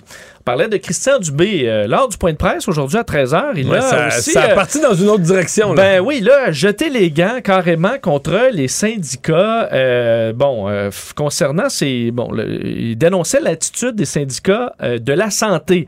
On est en négociation, on veut que euh, bon, on veut ramener des gens dans la profession, aller chercher des retraités, aller chercher des gens qui sont au privé. On veut travailler avec les syndicats, au dire de Christian Dubé, euh, pour aller de l'avant. Et la question des euh, primes de 12 à 18 000 dollars qui ont été annoncées pour recruter et retenir des infirmières dans le réseau de la santé, mais selon Christian Dubé, dans les négociations avec les syndicats, le point qui revient, c'est euh, de permettre aux délégués syndicaux d'avoir accès à ces primes-là. Les 300 délégués syndicaux à peu près. On dit que le point qui revient, c'est ça, là, le point euh, que, les, que les délégués veulent avoir les mêmes primes. Selon Christian Dubé, c'est Donc, pas... ils sont plus intéressés par ça. Ouais, que par euh, Les grands enjeux. les grands enjeux. Euh, Christian Dubé l'a dit clairement aujourd'hui. Je vais vous le faire entendre et compléter avec euh, François Legault, qui aussi dans son point de presse euh, aujourd'hui a en a rajouté sur le dossier. Écoutez Christian Dubé. C'est plus leur priorité d'avoir accès à cette prime-là, alors que l'intention de nos primes était pour les infirmières qui sont sur le terrain en train de soigner des patients. Ça serait bien de s'élever au-dessus de leurs intérêts personnels. OK? Les délégués syndicaux là, qui viennent nous rencontrer euh, régulièrement, qui s'élèvent au-dessus de la mêlée, puis qui nous aident à aller chercher du personnel. Euh, la demande qui revient, puis qui semble être l'enjeu, c'est est-ce que les 300 représentants syndicaux vont avoir le droit à la prime de 15 000 de temps plein? Alors que la prime de temps plein, ben, c'était prévu pour les euh, infirmières qui soit reviennent à temps plein ou passent de temps partiel à temps plein. Mais c'est une prime d'assiduité au au travail infirmier. Est-ce que, Oui. que tu te donnes aux délégués syndicaux qui, qui, qui, ont- font, du font pour- font travail de bureau euh, syndical? euh? Ben, j'ai entendu deux points. Entendu à la fois, oui, euh, ça n'a pas de bon sens, et d'autres dire là, à 300, avec le gouvernement en paix, puis aide de l'avant, euh, là, on s'en- on s'engage dans des conflits avec les, les syndicats. Est-ce que c'est. euh, est-ce que ça va permettre d'avancer quoi que ce soit? Ben, je comprends que des gens disent ça. Ça serait plus simple, la règle. là. Donne, donne, quoi, ça va coûter. euh, ça va 300, coûter. au prix que ça coûte. euh, Ben ouais. Un million de plus. Deux millions de plus. Dix millions de plus. Ben, c'est parce qu'à un moment donné, euh, on- c'est une prime d'assiduité. Puis on la verse, nous les contribuables, on la verse pour un but précis, là, parce qu'on veut plus de services, on veut vraiment, il manque de monde. On la donne aux délégués syndicaux qui font pas du tout. Oui, il n'y a pas un patient qui. Non, non, il n'y a pas de patient, il n'y a pas de service. là-dedans. là. Fait que là, la question, je comprends ce que ce qu'on dit là. Est-ce que le gouvernement devrait acheter la paix? Avec notre argent? Est-ce que le gouvernement devrait acheter, prendre mon argent puis acheter la paix puis donner des primes à des gens qui est de- donc qui méritent pas du tout la prime en fonction des critères établis? Mais pour dire, regarde, eux autres, ils ont du pouvoir, ils sont le délégué syndical. Fait ont- qu'ils soient contents. Fait que s'ils sont pas contents, ils vont mettre le bordel dans tout le reste. Ben, j'ai de la misère avec ça. Mais là, est-ce qu'une sortie comme ça, ça peut. Là, je comprends que dans non, la ça va mettre le feu aux poudres. Oui. Mais, mais dans la population, si le gouvernement sent qu'il peut faire cette sortie-là, parce que moi, je pense que dans la population, les, syn- les syndicats de la santé, c'est un record mondial de perdre la sympathie du public. Ah. Mais est-ce que, ça peut perdre la sympathie de leurs membres? C'est peut-être eux, à eux autres qui ont envoyé un message aujourd'hui à dire là, vos, vos délégués, là, ils se battent pour euh, leur poche, Oui, parce qu'en attendant, les, les autres n'ont pas le, le, le versement de la prime est retardé par ça. Donc, les autres n'ont pas leur prime parce que les délégués syndicaux font une sorte d'obstruction parce que parce qu'ils peuvent pas y participer là, au Ouais. bu- au, buffet. Est-ce que ça peut mettre de la pression la là-dedans? zizanie à l'interne, je sais pas. Mais moi, je pense que dans le public, il y a une impatience. Dans le public, il y a une, euh, un sentiment que les syndicats, euh, à cause de la vaccination obligatoire, où ils se sont mis à défendre les non-vaccinés, sans le vouloir vraiment, mais je pense que l'idée que les syndicats de la santé, là, en pleine pandémie, ont travaillé pour trouver des solutions, et que là, depuis six mois, ils sont passés d'un extrême à l'autre, qui sont dans leurs intérêts personnels, euh, plus jamais dans les intérêts de la collectivité. Je pense que Christian Dubé a senti qu'il y avait une... Il y avait de la Mais- marge auprès du public là, pour attaquer. Mais Christian Dubé qui lâche les gants contre les médecins, contre les éducatrices, contre les infirmières, est-ce que là, euh, il va y avoir trop de combats? hein? Ah, ça, c'est une autre affaire. On peut pas faire tous les mener tous les combats en même temps. Parlant d'embarquer dans le combat ou pas, euh, c'est un peu le débat présentement pour Paul Saint-Pierre Plamondon, le chef du Parti québécois. On sait que là, avec le départ euh, de Catherine Fournier, euh, qui, bon, ex-péquiste, qui s'est présentée à la mairie de Longueuil et qui l'a remporté assez facilement, ben, il devra y avoir élection partielle d'ici les six prochains mois. C'est la loi électorale qui l'oblige. On se demande, est-ce que Paul Saint-Pierre Plamondon, qui est le chef du Parti québécois, mais qui n'a pas été encore élu, va sauter dans l'arène dans euh, la circonscription de Marie-Victorin. S'est fait poser la question euh, ce matin et n'a pas voulu répondre. Je vais vous faire entendre d'ailleurs un court extrait euh, de Paul Saint-Pierre Plamondon sur, sur la question. A préféré renvoyer la balle au gouvernement. Le Parti québécois est définitivement compétitif, surtout dans un endroit comme Marie-Victorin. En même temps, comme je vous dis, on demande au gouvernement tout simplement d'être clair. Nous, on est prêts, puis on va sauter à pieds joints. Donc, la tradition, elle existe. Est-ce qu'on en a besoin ou est-ce qu'on la demande? Non. La tradition euh, auquel euh, Paul Saint-Pierre Plamondon fait référence, c'est de retirer euh, des, euh, des candidats euh, d'une circonscription pour laisser un chef entrer plus facilement à l'Assemblée nationale. Euh, Dominique Mais il n'y a, Anglade... pas de- il y a pas de tradition pour le chef du quatrième parti ou du troisième parti d'opposition. là. Tu sais, la tradition, qui, qui est à moitié une tradition, mais quand même, la tradition, c'est de dire le chef de l'opposition officielle, compte tenu qu'il a un rôle parlementaire important de surveillance du gouvernement, ben, on va le laisser passer. Puis souvent, même, euh, souvent même le premier ministre le laisse passer dans son. Surtout quand il y avait deux partis, là, parce qu'on aime mieux l'avoir assis en face de soi qu'à faire des tournées régionales puis à convaincre des électeurs. Oui. Ben, Bon, mais. euh, Parce que dans ce cas-là, on pourrait faire entrer Éric Duhem aussi, là. Ouais, non, moi, je, je, je pense pas que cette tradition-là, là, vraiment, s'applique tant que ça dans ce cas-ci, ou qu'il y a vraiment, là, une. Euh, euh, qu'il y a- vraiment un appel. Tu sais, que ce soit, mettons, indigne de la part des autres partis de présenter des candidats contre Paul Saint-Pierre Plamondon. Moi, je vais te dire, dans le cas de M. Saint-Pierre Plamondon, moi, si j'étais son conseiller, je lui dirais, je vais peut-être étonner certaines personnes, mais je lui dirais, n'y va pas. Parce que le PQ est trop faible présentement, et tu peux pas revirer une tendance nationale comme ça dans une seule partielle, là. Puis à un moment le parti est tellement rendu faible que peu importe la parcelle dans Marie-Victorin ou dans n'importe quelle autre circonscription, tu peux plus gagner. Tu plus assez d'appui, tu plus assez de momentum dans la population pour gagner. Bon. Dans une élection générale, ça veut pas dire que ça va marcher, mais tu as au moins une chance. De- Et de- en tant que chef, tu es quand même présent. Là. Tu fais Oui, faire oui. les débats. Tu fais des euh, débats des Toi-même, chefs. personnellement, tu as beaucoup plus de visibilité. Des points de presse quotidiens, des débats des chefs. Donc, si tu arrives avec un bon programme, des annonces fortes, des candidatures surprises, des candidatures vedettes, bing, bing, bang, tu fais des annonces à tous les jours. Puis là, tu arrives au débat, puis là, tu comprends, tu. T'es bon. T'es bon, tu performes. Là, tu peux gagner 4, 5, 6, 7 points dans les sondages. Et là, ça devient pensable de regagner des comtés. Donc, moi, je, me- je lui dirais de se concentrer. Ça, c'est le choix A pour moi. Le choix B, c'est d'y aller. Mais s'arrêter de l'annoncer aujourd'hui. Là, c'est là, c'est le scénario Braveheart. Tu connais le film Braveheart? tu dis, moi, je suis confiant, je, Je fonce. lève, je lève le poing vers le ciel, puis je pars, puis la poussière en arrière de moi, puis... Checkez-moi bien l'aller. à la guerre. Mais euh, disons que il aurait pu être pris par surprise. Prenons le cas, mettons, où Catherine Fournier démissionne là, comme ça. là. Je sais pas, elle choque ou tannée, puis elle le dit pas à personne, puis un lundi matin, elle démissionne. Là, on dirait, oh, là, Paul Saint-Pierre Plamondon est pris au dépourvu. Or, depuis plusieurs semaines, il y a des sondages qui démontrent clairement que Catherine Fournier a d'excellentes chances. En fait, je dirais à 99% des chances de gagner. Alors, j'aurais pensé que ce matin, Paul Saint-Pierre Plamondon se se présente avec une, une réponse, là. Je pense pas qu'il ait fait une bonne affaire, parce que là, dans le fond, ce qu'il fait, c'est une surenchère de dire, ah ben là, on va voir si le gouvernement, à quelle date, mais la, pression, ça n'ira pas sur François Legault, là. La pression est sur Paul Saint-Pierre Plamondon, la pression n'ira pas sur Manon Massé, la pression n'ira pas sur Dominique Anglade.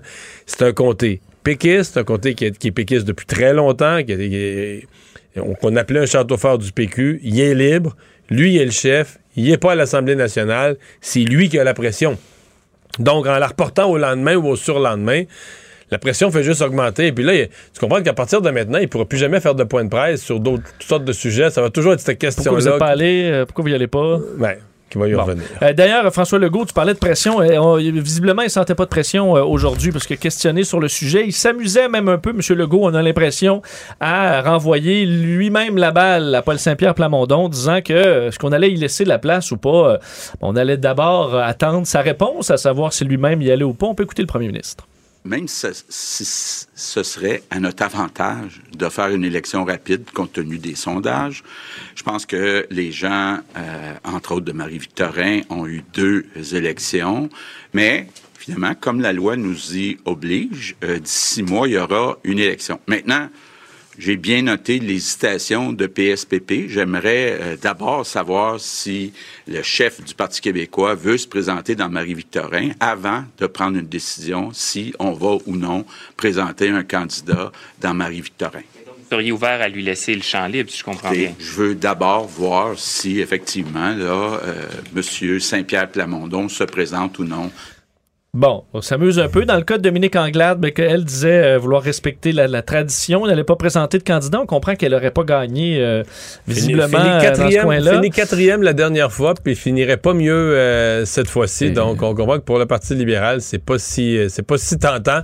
Si on pouvait se le- si on pouvait s'épargner de cette partielle, on le, on le ferait volontiers. Et je, je dois relever quand même que François Legault a un point sur Hey, allez demander aux gens de Marie-Victorin. On a eu, c'est beaucoup, là, on a eu deux élections en quoi, six semaines, là, 20, 20 20 septembre euh, au, euh, au 7, euh, 7 novembre. là, sur, euh, Est-ce que les gens veulent une troisième, mettons, à la, à la mi-décembre, une troisième On élection? voit avec les taux de participation, on peut s'imaginer bien que, que non. D'ailleurs, tu as eu une, une- une candidate euh, annoncée dans ton émission, Martine Ouellette. Ben oui, ce matin, LCN. qui euh, se présentera également là-bas. Alors, Pour euh, le parti? C'est le parti Climat ben, parti- Québec. Climat Québec, exactement, pour ramener le dossier euh, climatique à l'avant-plan. Parce que pour elle, les, euh, les autres partis, le Québec solidaire, qui non, sont pas sérieux sur le climat, puis le PQ sont pas sérieux sur le climat, puis tous les autres partis sont pas vraiment sérieux sur le climat. Elle qui était à Glasgow. euh, Exactement. Pour parler de cette importante question. Tout savoir en 24 minutes. Euh, re- revenons sur le projet de loi 21, enfin la loi 21 plutôt, euh, qui est contesté en cours, entre autres par la commission scolaire English Montreal, qui vient de, euh, ben, euh, de, de perdre, d'être débouté en cours, alors que, euh, ben, fait par la cour d'appel et ne pourra donc recruter des enseignants euh, portant des signes religieux. Il faut rappeler que ce dossier-là remonte à bon, 2019, euh, jugement, bon, il y avait eu contestation. Dans un jugement de la Cour supérieure, on avait maintenu la loi 21, mais tout en suspendant certains articles touchant les commissions scolaires anglophones. Donc, on pouvait euh, continuer l'embauche ou avoir des enseignants avec des signes religieux euh, pour les commissions Mais scolaires le anglophones. gouvernement du Québec est allé en appel sur ce petit bout de défaite-là. Oui, très rapidement, Simon Jolin Barrette avait dit bon, nous, on s'en va en appel, on n'est vraiment pas d'accord avec ce jugement.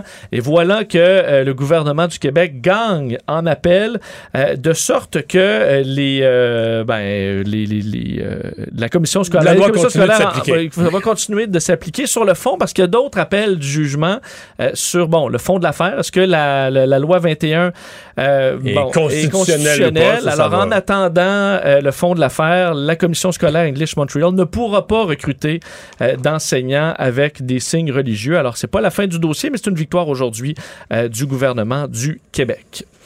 Euh, parlons du bilan de l'UPAC. Aujourd'hui, c'était attendu, hein, cette, euh, bon, ce, ce- ce- ce bilan de Frédéric Gaudreau, le commissaire, alors que l'UPAC est aux prises avec plusieurs problèmes et ce que lui-même, Frédéric Gaudreau, a qualifié de crise de confiance en ce moment qui touche l'institution? Euh, il a rappelé, euh, bon, dans son bilan, le, le rôle essentiel, selon lui, d'un corps de police spécialisé au Québec sur la corruption. Il se donne trois ans pour redorer l'image de l'UPAC, régler cette crise de confiance, un défi euh, important selon lui. La marche est haute, mais croit que c'est important euh, de le faire. N'est pas fermé à ce que l'UPAC change de nom. Euh, Mais ça, euh, c'est. il dit c'est pas euh, écoute, il est pas, il est pas fermé, mais il voit pas, je pense, l'importance de ça. Je vais le faire entendre d'ailleurs parce que c'était sur cette question-là, Ouais. l'extrait, je vais vous faire entendre. Euh, il y a d'autres priorités là, là-dessus et entre autres, c'est l'importance, selon lui, à la base, d'avoir une unité permanente anticorruption. Je peux comprendre que euh, le mot UPAC, avec le temps, euh, a, comment dire, a été remis en question. Euh, il y a eu euh, il y a cette crise de confiance-là qu'on a présentement. Euh, moi, je pense que l'important, c'est qu'il y ait des gens qui, de façon permanente, enquêtent sur la corruption au Québec. C'est ça qui est fondamental. L'unité permanente anticorruption, en fait, c'est un ensemble d'équipes désignées qui regroupent donc la Commission de la construction, la Régie du bâtiment, Revenu Québec, les équipes de sûreté du Québec. Essentiellement, c'est un, un recoupement par décret d'organisations qui luttent contre la corruption. Il faut que ça se maintienne. Il ne faut pas perdre de vue le, comment dire, le fondement même d'avoir des gens qui s'intéressent à ça de façon permanente. Très d'accord. Moi, je sais qu'il y a des gens qui posent la question, puis là, on est écœuré de l'UPAC, est-ce qu'on devrait ramener ça dans la SQ? Je trouve qu'à un moment donné, il faut qu'un peuple se branche. C'est ça qu'on a. C'est ça qu'on a défait. Avant ça, c'était les crimes économiques de la SQ, puis on disait, ah ben là, ils ont toutes sortes de crimes économiques, ils s'en occupent pas, la corruption municipale, personne ne surveille ça, on a créé. Et je sais que personne veut entendre ça. Mais moi, là, je pense pas que c'est si corrompu que ça. Mais je sais, personne va entendre. On aime l'idée, puis encore plus dans le monde journalistique, on aime l'idée que si on savait vraiment tout ce qui se passe dans un petit village, puis d'un ville, puis tout ça, t'es carrant, t'es carrant. Mais c'est. C'est peut-être pas si pire que ça. là. Tu sais, Peut-être qu'il y a moins de dénonciations à l'UPAC parce que justement. Ben, ben, regarde, on, on- on est drôle, les médias. On sait bonnet là, dimanche soir, comment c'est beau, là, des nouveaux élus municipaux, plus jeunes, nouvelle Un renouveau. génération, un renouveau. Mais pourquoi on est, on est tous convaincus que ce monde-là, c'est des voleurs, puis qu'il faudrait qu'il y ait les menottes dans un an, là? Il va avoir toutes des enveloppes brunes, pleines de cash. Les euh, menottes, toute la gang. C'est pas vrai, là, tu sais. Donc, puis, je pense que le- la présence d'un chien de garde qui s'appelle l'UPAC, qui fait des formations, là, tous les nouveaux élus, là, ils vont être rencontrés, puis des formations. Veux, veux pas, tout le monde marche les fesses serrées. Puis quand tu mets, t'additionnes la présence de l'UPAC avec les effets de la commission Charbonneau, avec tous les changements aux règles de financement des partis, des règles de financement municipal, puis tout ça, ben, tant. Puis ils vont toujours en attraper. Je suis pas en train de dire qu'il y aura plus de corruption. Il y a toujours quelqu'un qui va s'essayer quelque part, puis à un moment donné, il va être dénoncé, puis l'UPAC est là. Mais qu'il y ait moins de dossiers, que des dossiers gros comme ce qui s'est passé à Laval, là. Vincent, soyons sérieux. Ce qui s'est passé à Laval, ça repassera peut-être plus dans le prochain siècle. C'est, il faut, faut accepter ça, puis on le veut-tu, on veut-tu? C'est ce qu'on souhaite aussi, là, qu'il n'y en ait pas d'autres. On veut-tu qu'il se reproduise un Laval pour que l'UPAC puisse en arrêter 35 encore? C'est sûr que d'ailleurs, il dit avoir pris très au sérieux les dossiers, euh, dont euh, le, le- le revers là, au tribunal dans le dossier de l'ex-maire de Terrebonne qui avait blâmé des enquêteurs Ah ouais, sur des grave, enquêtes bâclées et, comp- et compagnie. Il n'a pas commenté l'affaire, mais il dit prendre ça très au sérieux. On dit aussi qu'il y a une hausse des arrestations cette année par rapport à l'année dernière. Je vais vous faire entendre Geneviève Guilbeault, la ministre de la Sécurité publique, qui justement euh, revenait là-dessus disant que l'UPAC a quand même changé. On a changé les outils de l'UPAC maintenant et on va les laisser faire un peu. Euh, mais euh, elle est quand même un peu impatiente. En temps normal, Geneviève Guilbeault, on peut l'écouter.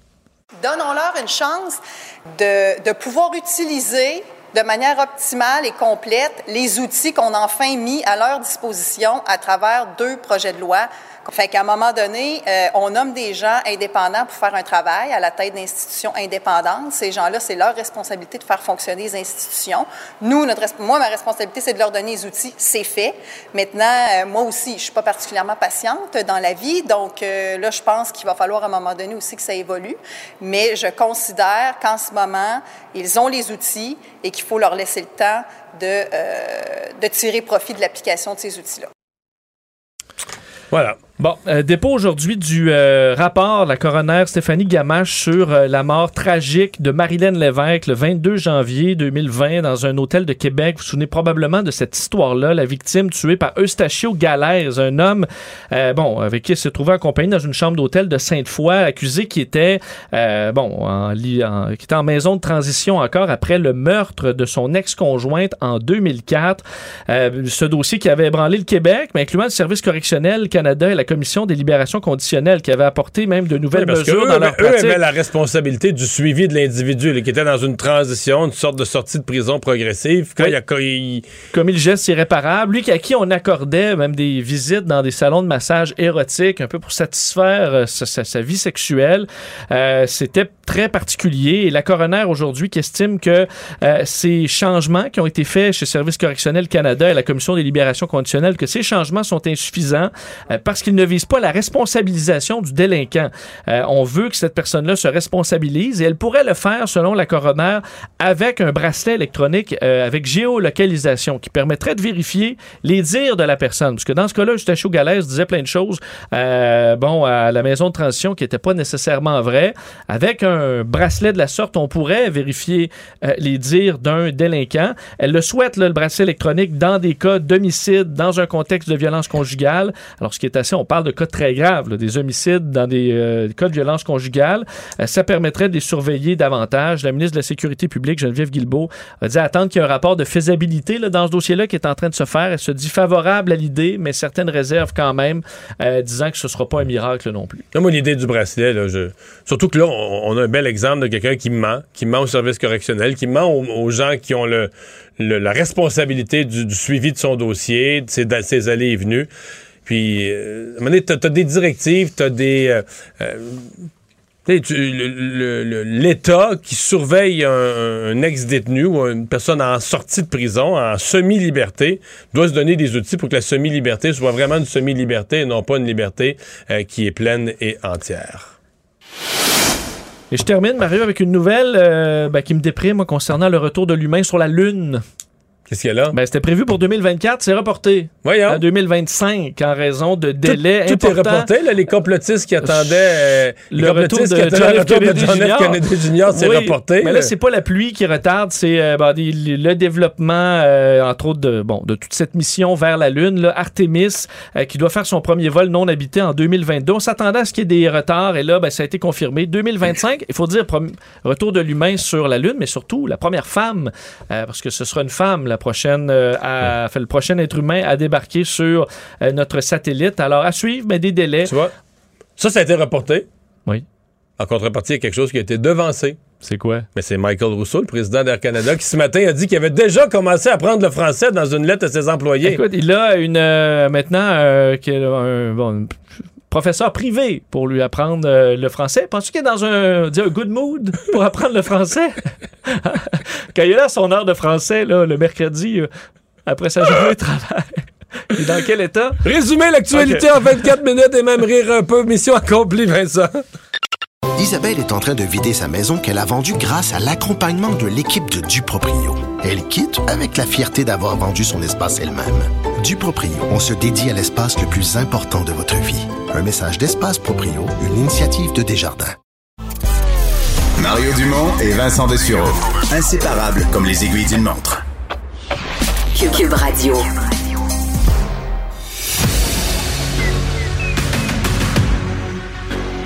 Emmanuel Latraverse. J'ai pas de problème philosophique avec ça. Mario Dumont. Est-ce que je peux me permettre une autre réflexion? La rencontre. Ça passe comme une lettre à la poste. Et il se retrouve à enfoncer des portes ouvertes. là. La rencontre, la traverse, Dumont. Bonjour Emmanuel. Bonjour. Ma- Emmanuel, tes sujets sont très importants puisqu'ils touchent le premier ministre, mais à l'instant même, il y a quelque chose de plus important. Vincent? Ouais, ben, c'est ça, tu l'as vu passer. euh, a on n'a pas le choix euh, d'in- d'interrompre la programmation normale euh, pour quelques minutes parce que Kerry Price, il y a une dizaine de minutes, a publié un message sur les réseaux sociaux euh, où il explique un peu euh, le, le- le fond de l'affaire. c'est gros, c'est gros pour Ouais, c'est gros parce que euh, il dit, puis je vais, je, vais- je vais, je, vais, je vais lire carrément son message en anglais et en français. Là. Euh, donc, il dit Au cours des dernières années, je me suis laissé sombrer dans un état de noirceur dont il m'est devenu impossible de sortir sans aide. Le mois dernier, j'ai pris la décision d'intégrer un centre de traitement pour usage de substances. Les choses avaient atteint un point où j'ai réalisé que je devais prioriser ma santé, tant pour moi-même que pour ma famille. Nous encourageons nos enfants à demander de l'aide quand ils en ont besoin et c'était ce que je devais faire.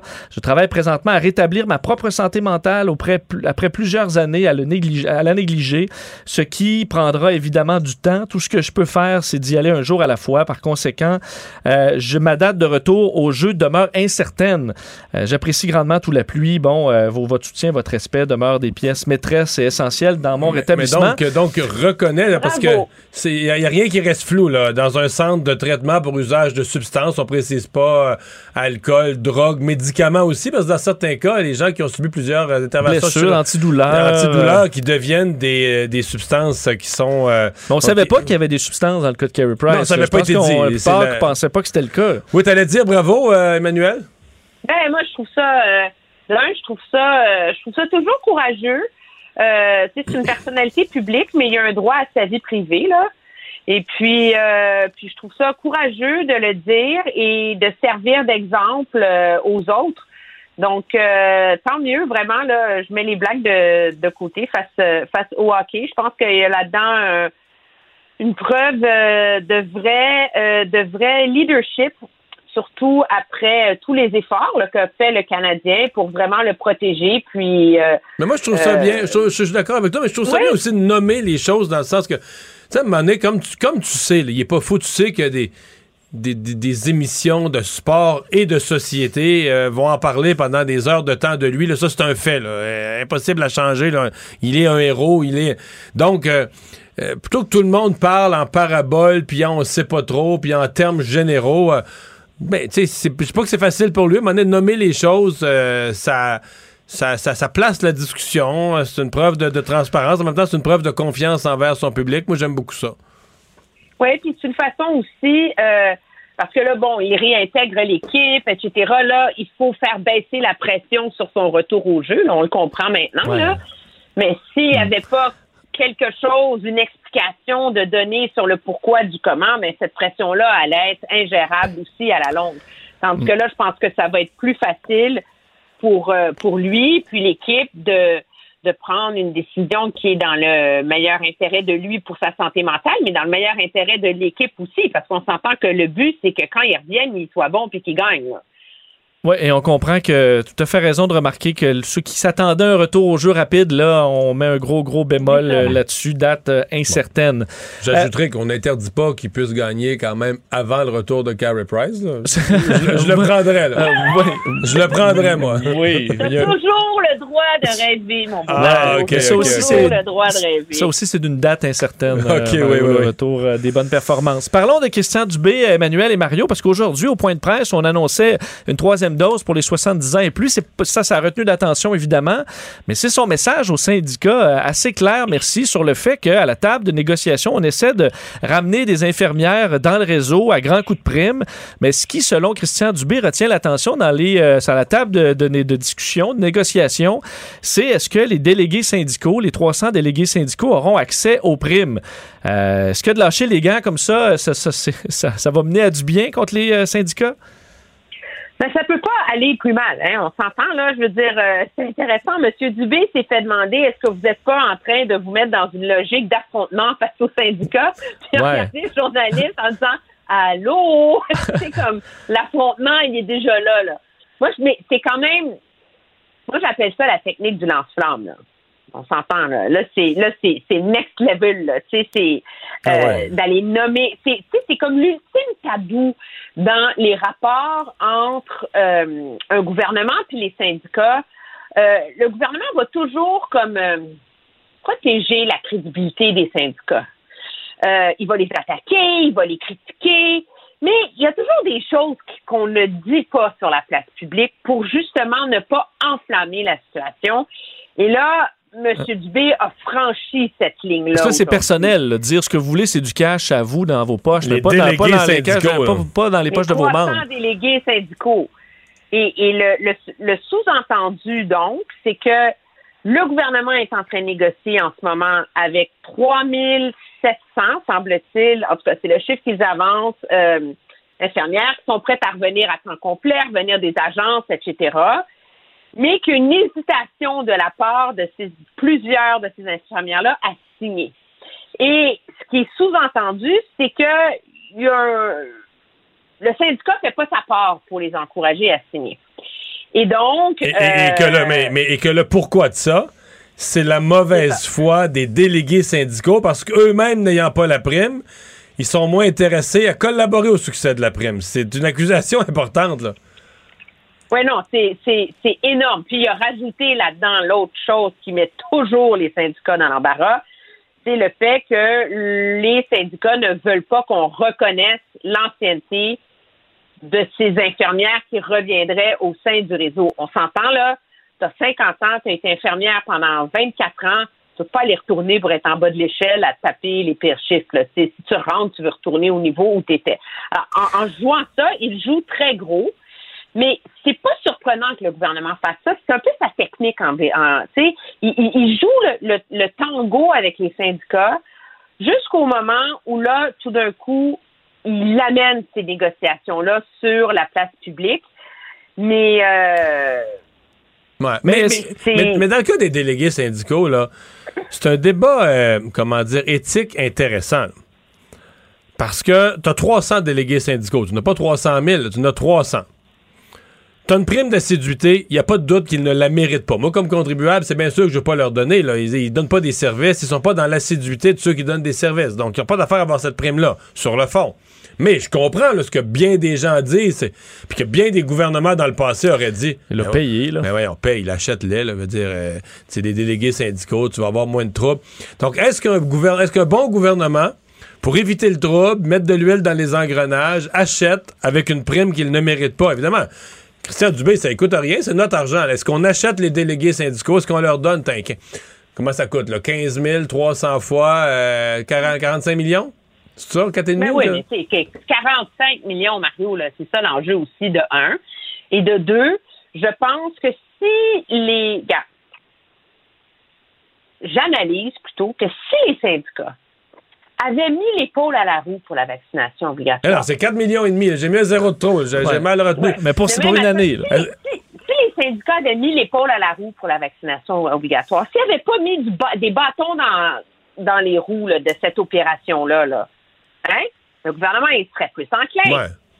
à leur faire un chèque, Mais alors là, il y a- le gouvernement il a tellement fait face à de l'obstruction de la part des syndicats sur le front de la vaccination, sur le front des du recrutement, que il y en a plus de bonne foi dans la petite bourse à bonne foi, moi, je pense, du ministre euh, du B, de un. Et de deux, faut pas oublier que la présidente de la FIC est partie parce qu'il y a un conflit interne, parce que le syndicat est divisé. Mais parce que les que radicaux les ont pris, les, les plus radicaux qu'elle ont pris le contrôle du syndicat. Euh, moi, c'est comme Ouais, ça que j'appelle on ça. que le ministre Dubé, il a compris, il a ses antennes, il a compris aussi qu'il y en a pas mal des, euh, des infirmières qui sont un peu tannées de ça. Alors, il vient, il vient mettre la chicane dans la cabane encore Ouais. plus Bon. au sein de ce syndicat-là. Euh, le temps file, il faut parler de Paul Saint-Pierre Plamondon. Euh, bon, et tout le dossier de Marie-Victorin. Euh, Emmanuel, est-ce que Paul Saint-Pierre Plamondon peut se permettre de ne pas se présenter? Puis est-ce qu'il peut se permettre de se présenter? J'ai l'impression qu'il n'y a, pas, y a pas une bonne réponse là, pour, pour Paul Saint-Pierre. J'assume mon analyse là-dessus. Moi, je pense qu'il n'y a pas le choix d'y aller. OK? Je pense que si. Le, la seule contexte où il pourrait ne pas y aller, c'est s'il y a une vedette, mais une grosse vedette, là, tu sais. Qui y Locale, allait, ouais. Regardez, tu sais, il, il est encore mieux que moi, là, tu sais, genre Guy Nantel, je sais pas, là, tu vois-tu, là? genre un gros nom, là. Ça, ça se justifie. Mais sinon, il a l'air du gars qui a peur de perdre. Je Mais dis- Emmanuel, Je comprends. Emmanuel, mais s'il va, là, oui. s'il va, il aurait pas dû l'annoncer ce matin. Tantôt, on a eu cette discussion-là avec Vincent, de dire, ben, si toi, tu. Si t'es confiant. Tu veux représenter une population, puis tout ça, là, tu peux-tu. Pourquoi t'hésites un matin, là? Ben, moi, je pense que, moi, je pense, en- j'ai comme eu un petit doute cet après-midi. Puis là, là, je suis encore plus convaincue depuis que j'ai entendu M. Legault. C'est sûr que dans sa tête à lui et dans la tête du PQ, il va pas le dire tout de suite parce que c'est pas dans quoi il s'embarque. Il veut pas se commencer dans une partielle avec euh, euh, Martine Ouellette, Éric Duhem, tu sais, genre euh, Denis Coderre va aller au PLQ, là, tu sais, que c'est ça comme un freak show, puis que il soit pris là-dedans, il a pas le goût. Je comprends, mais il y a, d'un, il a pas le luxe de choisir, puis de deux, là, M. Legault, il s'est carrément moqué de lui aujourd'hui, là. Oh, Oui, il se mordait, il se pourquoi mordait vous les joues, là. pas la- Ben oui, il dit, pourquoi vous déclenchez pas la partielle? M. Legault, il dit d'un, là, les électeurs en auront le bol, là, fait que ça, on verra début 2022, mais il dit, moi, il dit, quand je la, dé- quand je la déclenche, qu'est-ce qu'il veut faire, PSPP? Qui me dise, puis je vais faire ça en conséquence. Fait que là, sais, genre, Paul Saint-Pierre Plamondon a voulu lui mettre le singe sur le dos à Legault. Puis là, Legault, il a pris le singe, puis il l'a remis sur le dos de PSPP. Ça qu'à un moment donné, il, est mieux de trancher, puis il dit, allez, là. Ouais. Mais moi, c'est- sincèrement, ce qui me frappe à la fin de cette journée d'actualité, c'est qu'il aurait dû avoir une. euh, je, pense, je pense sincèrement qu'il aurait dû avoir une réponse aujourd'hui. Je pense que pour Paul Saint-Pierre Plamondon, quel que soit son choix, il y a eu plusieurs. Ça fait longtemps qu'on le sait que Catherine Fournier va gagner. Il y a eu plusieurs semaines pour y penser. Et je pense pas qu'il sort gagnant d'étirer le plaisir. Euh, Il va plus se faire taquiner, puis ça va plus euh, créer sur lui, mettre sur lui une pression qui est, euh, qui est pas payante. Hein, merci Emmanuel, à demain. Au revoir. Le hockey a tellement évolué, les jeunes maintenant, ils ont des skills comme ça se peut pas. Puis ces kids-là, ils rêvent à... Jean-François Barry. Un animateur pas comme les autres. Bonjour Jean-François. Ce sera mon premier commentaire. Ouais, une véritable bombe. En même temps, euh, beau geste de, de transparence envers les partisans. Là. Euh, Carey Price qui, qui, redisons la phrase, là, intégré, il a intégré un centre de traitement pour usage de substances. Donc, donne les détails sur d'où il revient. Là.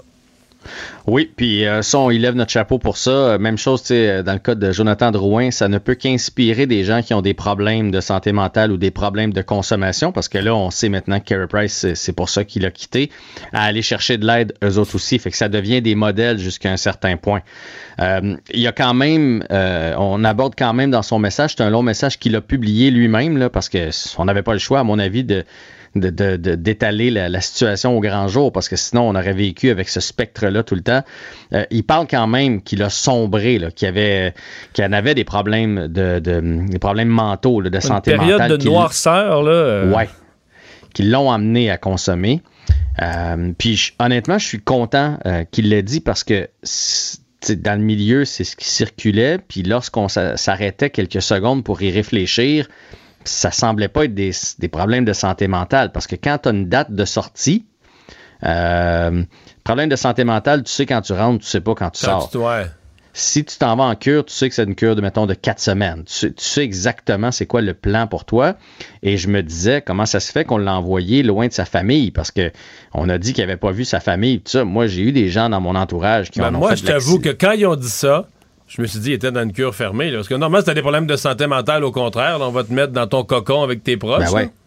Ben oui. On s'est tous dit ça, mais on, a- on était qui pour, pour révéler ça Ouais. au grand jour, tu sais, par respect pour l'individu, sa pas, démarche. On- C'est ça. on- Mais là, on le sait. Mais, Mais là, il y a euh, je vois deux éléments quand même là-dedans. Il y a le fait que, oui, on comprend un peu plus c'est quoi, puis la date de retour au jeu, là, euh, on dit incertaine, on comprend que ça va peut-être être plus long qu'on pensait. Ben oui et non. Euh, je veux dire, euh, moi, je connais plein de gens qui ont fait des cures de désintox et ça, je pense que le danger dans ce temps-là, c'est beaucoup plus de retomber dans quelques mois, dans quelques années. Mais je pense que pour un certain temps, là, puis là, évidemment, ça dépend jusqu'à quel point il, il, il était accro à tout ça, mais je pense que là, c'est plus le physique qui doit remettre en marche. Euh, sinon, probablement qu'on aurait demandé une- une- un deuxième mois en, en cure ou on aurait pu étirer. Fait que je, pense que son retour est pas mental ni euh, du côté de la dépendance euh, à ces substances-là. Je pense vraiment que son retour, c'est il revient d'une blessure au genou, d'une opération au genou. Fait que c'est- ça y en fait beaucoup dans son assiette. On va le dire comme ça. Ouais. Puis, en même temps, si on veut être positif, on se dit le physique, là. Dire, y a, y a- quoi, on est au mois de novembre, là? Il y a cinq mois, pas, non, il y a quatre mois passés, il gaulait sa tête, là. Il arrêtait Ouais. tout, là. Fait que je veux dire, il Ouais. est pas non plus, euh, pas comme si ça fait deux ans qu'il a lâché le sport, mais il faut que. faut- tu comprends? Ah non, non, mais physiquement, puis on a dit qu'il était en super forme, il s'est gardé en forme euh, lors de sa cure, parce que maintenant on peut le dire. C'est vraiment juste son opération, parce qu'évidemment, au genou, tu dois ne plus avoir de douleur. Mais moi, les gens que je connais qui sont allés en cure, là, puis qu'ils ont arrêté de consommer pendant un, pendant un mois, là, parce que c'est ça qu'il a fait, quand je les ai revus après, il était en meilleure forme. là. Il avait meilleure mine, on va se le dire. Là, tu sais, quand c'est, c'est pas bon pour la santé, là, tout ça. Fait que, fait que moi, je pense que Carey Price doit être bien. Euh, après ça, ben, je veux dire, les rondelles, y arrivent vite. Là. Fait qu'il faut quand même que tu retrouves son- ton synchronisme Oui, et tout et tout. Moi, euh, pas avant le 1er décembre, je suis sûr et certain dans le cas de Carey Price. D'ailleurs, Dominique Ducharme, ce matin, a parlé du plan. là. si on veut parler de son retour, il a dit en quatre étapes. Étape 1, c'est juste dans le gym avec des exercices pour le remettre en forme et tester son genou. Étape 2, c'est sur la glace, là, des déplacements latéraux comme on l'a vu faire au camp. Étape 3, c'est glace avec son entraîneur, seulement avec son entraîneur. Et étape 4, c'est de recevoir des rondelles dans des pratiques avec ses coéquipiers. Fait que, à mon avis, on vise pas avant le 1er décembre. Même là, le 1er décembre, c'est trois semaines pour. Ça fait moins d'une semaine par étape, là. Ouais, mais si, tu sais, les premières étapes peuvent aller vite, si, si embarque puis il fait non, non, gars, mon genou, il va bien, je suis capable de faire des, des squats, je suis capable de faire mes de déplacements. jours, ouais. Ça, ça, ça, ça Et- peut aller vite, surtout si c'est vrai que c'est gardé en bonne forme physique euh, là-bas. Comme disait Mario, on va quand même essayer de gagner sans Carey Price, sachant pas quand il revient. Est-ce qu'on va essayer ce soir? Ben, on n'a pas le choix d'essayer, mais. Aïe, aïe, aïe, aïe, aïe. Hey, ça, c'est sérieusement, là, j'ai jamais vu ça euh, dans aucune équipe. Autant de, tu je veux dire, Price avec des problèmes de, consommation, Drouin des problèmes euh, mentaux, euh, Weber qui, est blessé, et là, Drouin qui, qui a patiné aujourd'hui pour la première fois, mais il est pas prêt. C'est toujours suite à la fameuse rondelle qu'il a reçue à la tête. Donc, lui, il joue pas ce soir. Anderson est malade. Il a passé un test de COVID, mais c'est pas ça, rassurons-nous, sauf qu'on sait pas s'il va être en uniforme. Euh, Dvorak a pratiqué, mais lui non plus, on sait pas s'il va être en uniforme. là. Il y a quand même une blessure. Fait que, je veux dire, à un moment donné, je veux bien là, euh, demander de l'effort, puis l'effort, puis l'effort, mais dire, on est dans la Ligue nationale, puis si tous tes joueurs vedettes sont pas là, Edmondson qui est pas là, on s'en va là avec une, équipe qui est quasiment de Ligue américaine, on va se le dire. Fait que ça sera Mais pas on- facile ce soir contre C'est drôle, c'est un des sujets que je voulais aborder éventuellement avec toi parce que Canadien a rien sur la glace. Je sais qu'il y a beaucoup de blessés. Mais euh, j'ai-tu rêvé où le Rocket est comme dernier ou dans les derniers de la Ligue américaine aussi? C'est que non seulement t'as pas d'équipe, mais t'as pas de relève.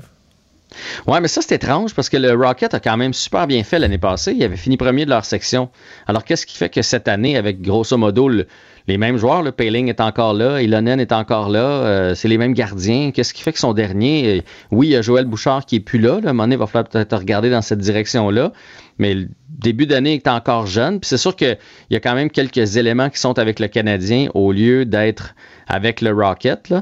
Est-ce que c'est le fait qu'on était dans une division seulement de, de l'Est du pays l'année passée puis était faible? Je, je, c'est un, mystère pour moi pourquoi soudainement ils sont pas bons. Là. Mais ça se peut qu'ils se replacent, euh, ça se peut qu'ils se replacent aussi. Je voulais, Bon. je voulais qu'on parle vite, vite de, Ouais, mais de avant, Philippe wow, Danault. wow, wow, wow, wow. Wow, Prédiction excuse. pour ce soir, là. Ah, on va perdre.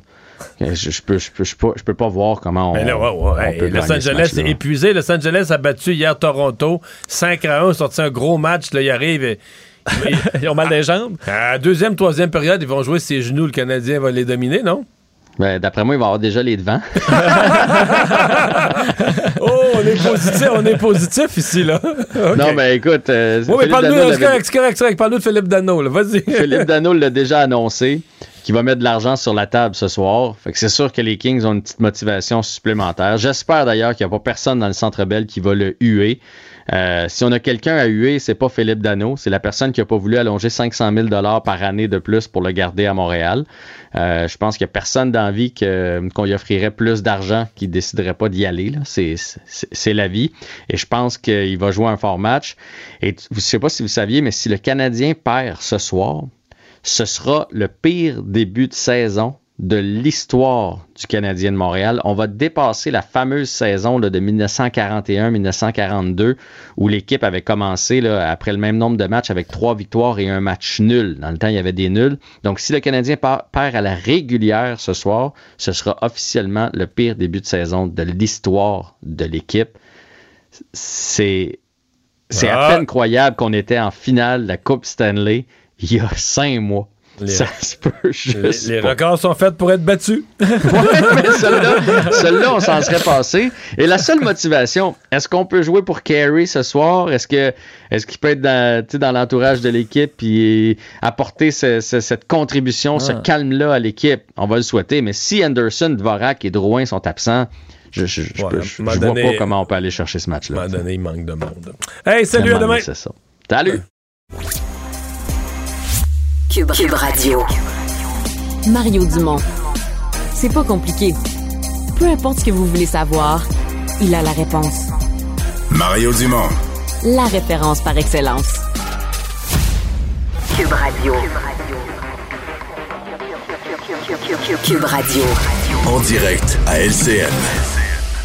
Le moment de retrouver Mario Dumont dans les studios de Cube Radio. Euh, Mario, on veut vous entendre sur cette sortie très émotive du ministre Christian Dubé aujourd'hui. En fait, c'est même un coup dur qui l'a porté euh, à la crédibilité des syndicats des infirmières.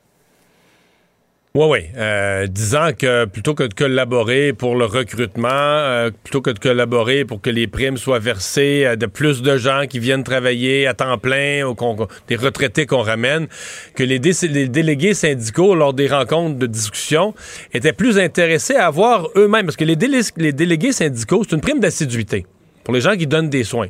Donc les gens qui sont libérés comme pour de l'activité syndicale, du travail de bureau syndical, les délégués syndicaux n'ont pas le droit à la prime. Alors, ils disent là, sont plus intéressés par leur prime que par le bon fonctionnement des, des hôpitaux, des établissements de santé, etc. Euh, Pierre, on va appeler les choses par leur nom. Là. Il y a bien des, des stratèges politiques qui auraient dit au ministre, là, Ben, achète-les. Là. Tu sais, les délégués syndicaux, là. Euh, tu sais, c'est- Je l'ai calculé tantôt, là, sont 300, 15 000 piastres, ça coûte 4 millions et demi. Puis le ministre, c'est pas son argent, c'est le nôtre. C'est l'argent- du peuple. Là. Prends l'argent du peuple, donne-leur 4 millions et demi, même s'ils ne le méritent pas, même si c'est pas prévu pour eux, donne-leur. Le ministre a décidé Il de doit pas y faire- avoir quelque chose de plus profond dans cette histoire. ah, ben, ce qu'il y a de plus profond, ce qu'il y a de plus profond, c'est que le ministre, euh, il il y, a- il y a deux choses. Il y en aura le bol, un, et deux, il sent qu'il y a dans la population, sinon il serait pas allé dans le public avec ça, mais il sent qu'il y a dans la population une fatigue, une impatience, que les syndicats de la santé, qui ont eu un fort appui public, un fort respect du public au début de la pandémie, pendant la pandémie, dans les derniers mois, euh, vaccination, etc., mauvaise foi, ont perdu cet appui public. Et là, euh, ça lui permet, lui, comme ministre, sur la place publique, de leur, de leur taper sur les doigts. Maintenant, le PDG d'Air Canada euh, se plie donc à la pression, commence à apprendre le français. C'est une bonne nouvelle. Oui, c'est une très bonne nouvelle, Pierre. Euh, on se demande tous, euh, on, on serait tous curieux d'être un petit, un petit oiseau pour assister à son cours de français avec son prof privé, là, Ouais. quand il se présente là, savoir s'il est dans le bon humeur, puis qu'il répète des phrases, puis qu'il apprend ses verbes, qu'il apprend ses verbes au subjonctif, là. Mais, euh, écoutez, Ça aurait été tellement plus simple qu'il apprenne à la maison. Son épouse est francophone. euh, Ouais, sa famille ouais, est francophone. Tout ça, tout ça euh, amène, c'est sûr, dans la population de drôles de commentaires. Ce qui est certain, c'est que la pression venant du gouvernement fédéral, là, euh, il a senti la soupe très, très, très chaude. Parce qu'aujourd'hui, là, euh, c'est intéressant sa façon de parler. Là. Il, il répond pas au public, il répond pas au gouvernement. Il envoie une lettre à ses employés. C'est à travers une lettre aux employés que, nous, le public, parce qu'on comprend que la lettre aux employés, là, ils l'ont diffusée dans le grand public, là, mais, mais c'est à travers une lettre aux employés que l'on découvre, OK, il nous dit qu'il suit des cours de français. Mais voilà, donc, euh, ça, ça vaut ce que ça vaut, euh, mais euh, ça... Disons que je pense que ça donne quand même le message aux francophones que euh, ben, le français, c'est vraiment important au Québec et celui qui a voulu, le, dernier qui, avec un, poste important, est venu euh, dire Ah, moi, je m'en fous, j'ai pas besoin d'apprendre le français au Québec, euh, s'est fait rabrouer. Ça laisse une trace. Donc, c'est un, c'est un épisode qui aurait été néanmoins important. Mais là, ben.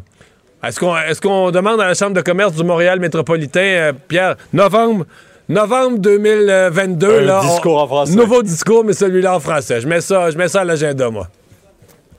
Euh, à Longueuil, dans Marie-Victorin, il va y avoir une élection complémentaire, bien sûr, avec l'élection de Catherine Fournier. Euh, je pense que l'invitation, ou en tout cas la proposition formulée hier par Dominique Anglade de ne pas présenter d'opposant à Pierre, à Paul Saint-Pierre Plamondon, ben ça se concrétisera pas. Non, mais Mme Anglade, euh, c'est bien gentil, c'est bien élégant de sa part, mais on comprend que le Parti libéral a fini quatrième dans ce comté-là la dernière fois. Euh, S'il y avait une autre élection, ça irait pas mieux cette fois-ci pour les libéraux. C'est pas un comté qui est facile pour eux. Euh, de dire qu'elle, elle aimerait bien mieux qu'il n'y en ait pas d'élection partielle ou de pas avoir à présenter personne que d'aller vivre une élection difficile qui va mal finir probablement. là. Donc, euh, mais Québec solidaire, euh, Québec solidaire a déjà annoncé qu'il y aura un candidat, donc il y aura une élection euh, dans tous les scénarios en bonne et due forme. Il n'y aura pas de tapis rouge pour Paul Saint-Pierre Plamondon. Je dois dire, Pierre, à cette heure-ci, en fin de journée, que je, je dresse pas un très bon bilan de sa journée à Paul Saint-Pierre Plamondon. Et je me demande même, compte tenu que les sondages mettaient Catherine Fournier gagnante dans la mairie de Longueuil depuis longtemps, est-ce qu'il aurait pas dû déjà se préparer une réponse? Si c'est non, il va pas dans Marie-Victorin, il se concentre sur l'élection générale, à préparer son, tu sais, à préparer son parti, candidature, programme pour l'élection générale. Il aurait pu le dire aujourd'hui. Et s'il veut y aller dans Marie-Victorin, ben, faut qu'il fonce, là. Faut qu'il dise aux gens, ben, moi, je, je, je veux représenter cette circonscription, je suis intéressé. Mais l'espèce d'hésitation aujourd'hui où il a pensé remettre la pression sur le gouvernement Legault, là, la pression, elle est sur lui. Il y a une décision difficile à prendre pour sa carrière, mais la pression, elle est, elle est sur lui. Et donc aujourd'hui, ça a juste eu l'air du gars qui a un peu peur, qui est hésitant. Ça n'a pas été payant comme journée. On a même entendu M. Legault dire ben, on attend la décision de M. Plamondon. puis M. Legault, quelque part, on sentait bien qu'il se mordait les joues pour pas rire en coin. C'était, c'est ça. Oui. Ben, Il y a six mois pour le faire, pour déclencher cette Ouais. élection complémentaire. Euh, merci, Mario. Demain, 10h sur LCN. Au revoir. Alors, euh, ben Vincent, évidemment, il y a une nouvelle au-dessus de toutes les autres au cours des dernières minutes. Euh, alors que le Canadien joue ce soir, ben Carey Price euh, qui fait des, des aveux, je devrais dire, qui donne des précisions sur son absence. Ouais, expliquant que c'était un problème relié à des substances hein, qui euh, l'ont amené à devoir se retirer euh, du jeu, euh, que c'était une période de noirceur pour lui et que son retour au jeu euh, est encore prévu pour une date indéterminée. Mais je te dirais, je voyais sur Twitter, c'est le mot qui revenait, je le numéro 2 là, dans ce qui trendait le plus sur Twitter. Ça a été vraiment une bombe qui a fait énormément réagir, mais tous les messages étaient ressemblaient beaucoup à lorsqu'il euh, lorsqu'on a annoncé qu'il allait devoir se- bon, suivre ce programme-là. Euh, beaucoup de compassion, beaucoup de félicitations sur le courage d'aller comme ça se, se révéler sur la place publique. Est-ce que, comme disait Jean-François tantôt, est-ce que ça peut inspirer un peu les joueurs aujourd'hui du Canadien qui vont affronter les Kings? On verra ce soir, mais euh, c'est dans le monde hockey ce qui fait jaser euh, tout le monde ce retour au jeu encore incertain de Carey Price. Ben, Mais moi, moi j'ai- plus j'y pense, plus j'aime l'idée d'être franc. Euh, donne pas tous les détails de sa vie privée, mais de dire ce sont des problèmes de consommation. Voici ce que c'est. Puis, et euh, bon, c'est un respect. En même temps, ça démontre un respect pour les fans. Ça démontre que lui a confiance que les fans le respectent aussi. Ouais, je vous Donc, envoie là un peu de détails, puis après ça, euh, ben, sacrez-moi patience. Est-ce que la combinaison de cette inspiration pour les joueurs et de la fatigue des Kings qui ont joué hier à Toronto pourrait donner une chance aux Canadiens d'en gagner, d'en gagner T'as l'air enfin. à le dire sans rire. hein? T'as de la misère à le dire sans gagnant. rire. Ah, je me croise les doigts. Je vais la regarder. Je vais la regarder. Hey, merci d'avoir été là. On se retrouve demain, 15h30. Sophie Durocher s'en vient. Bonne soirée. Cube Radio.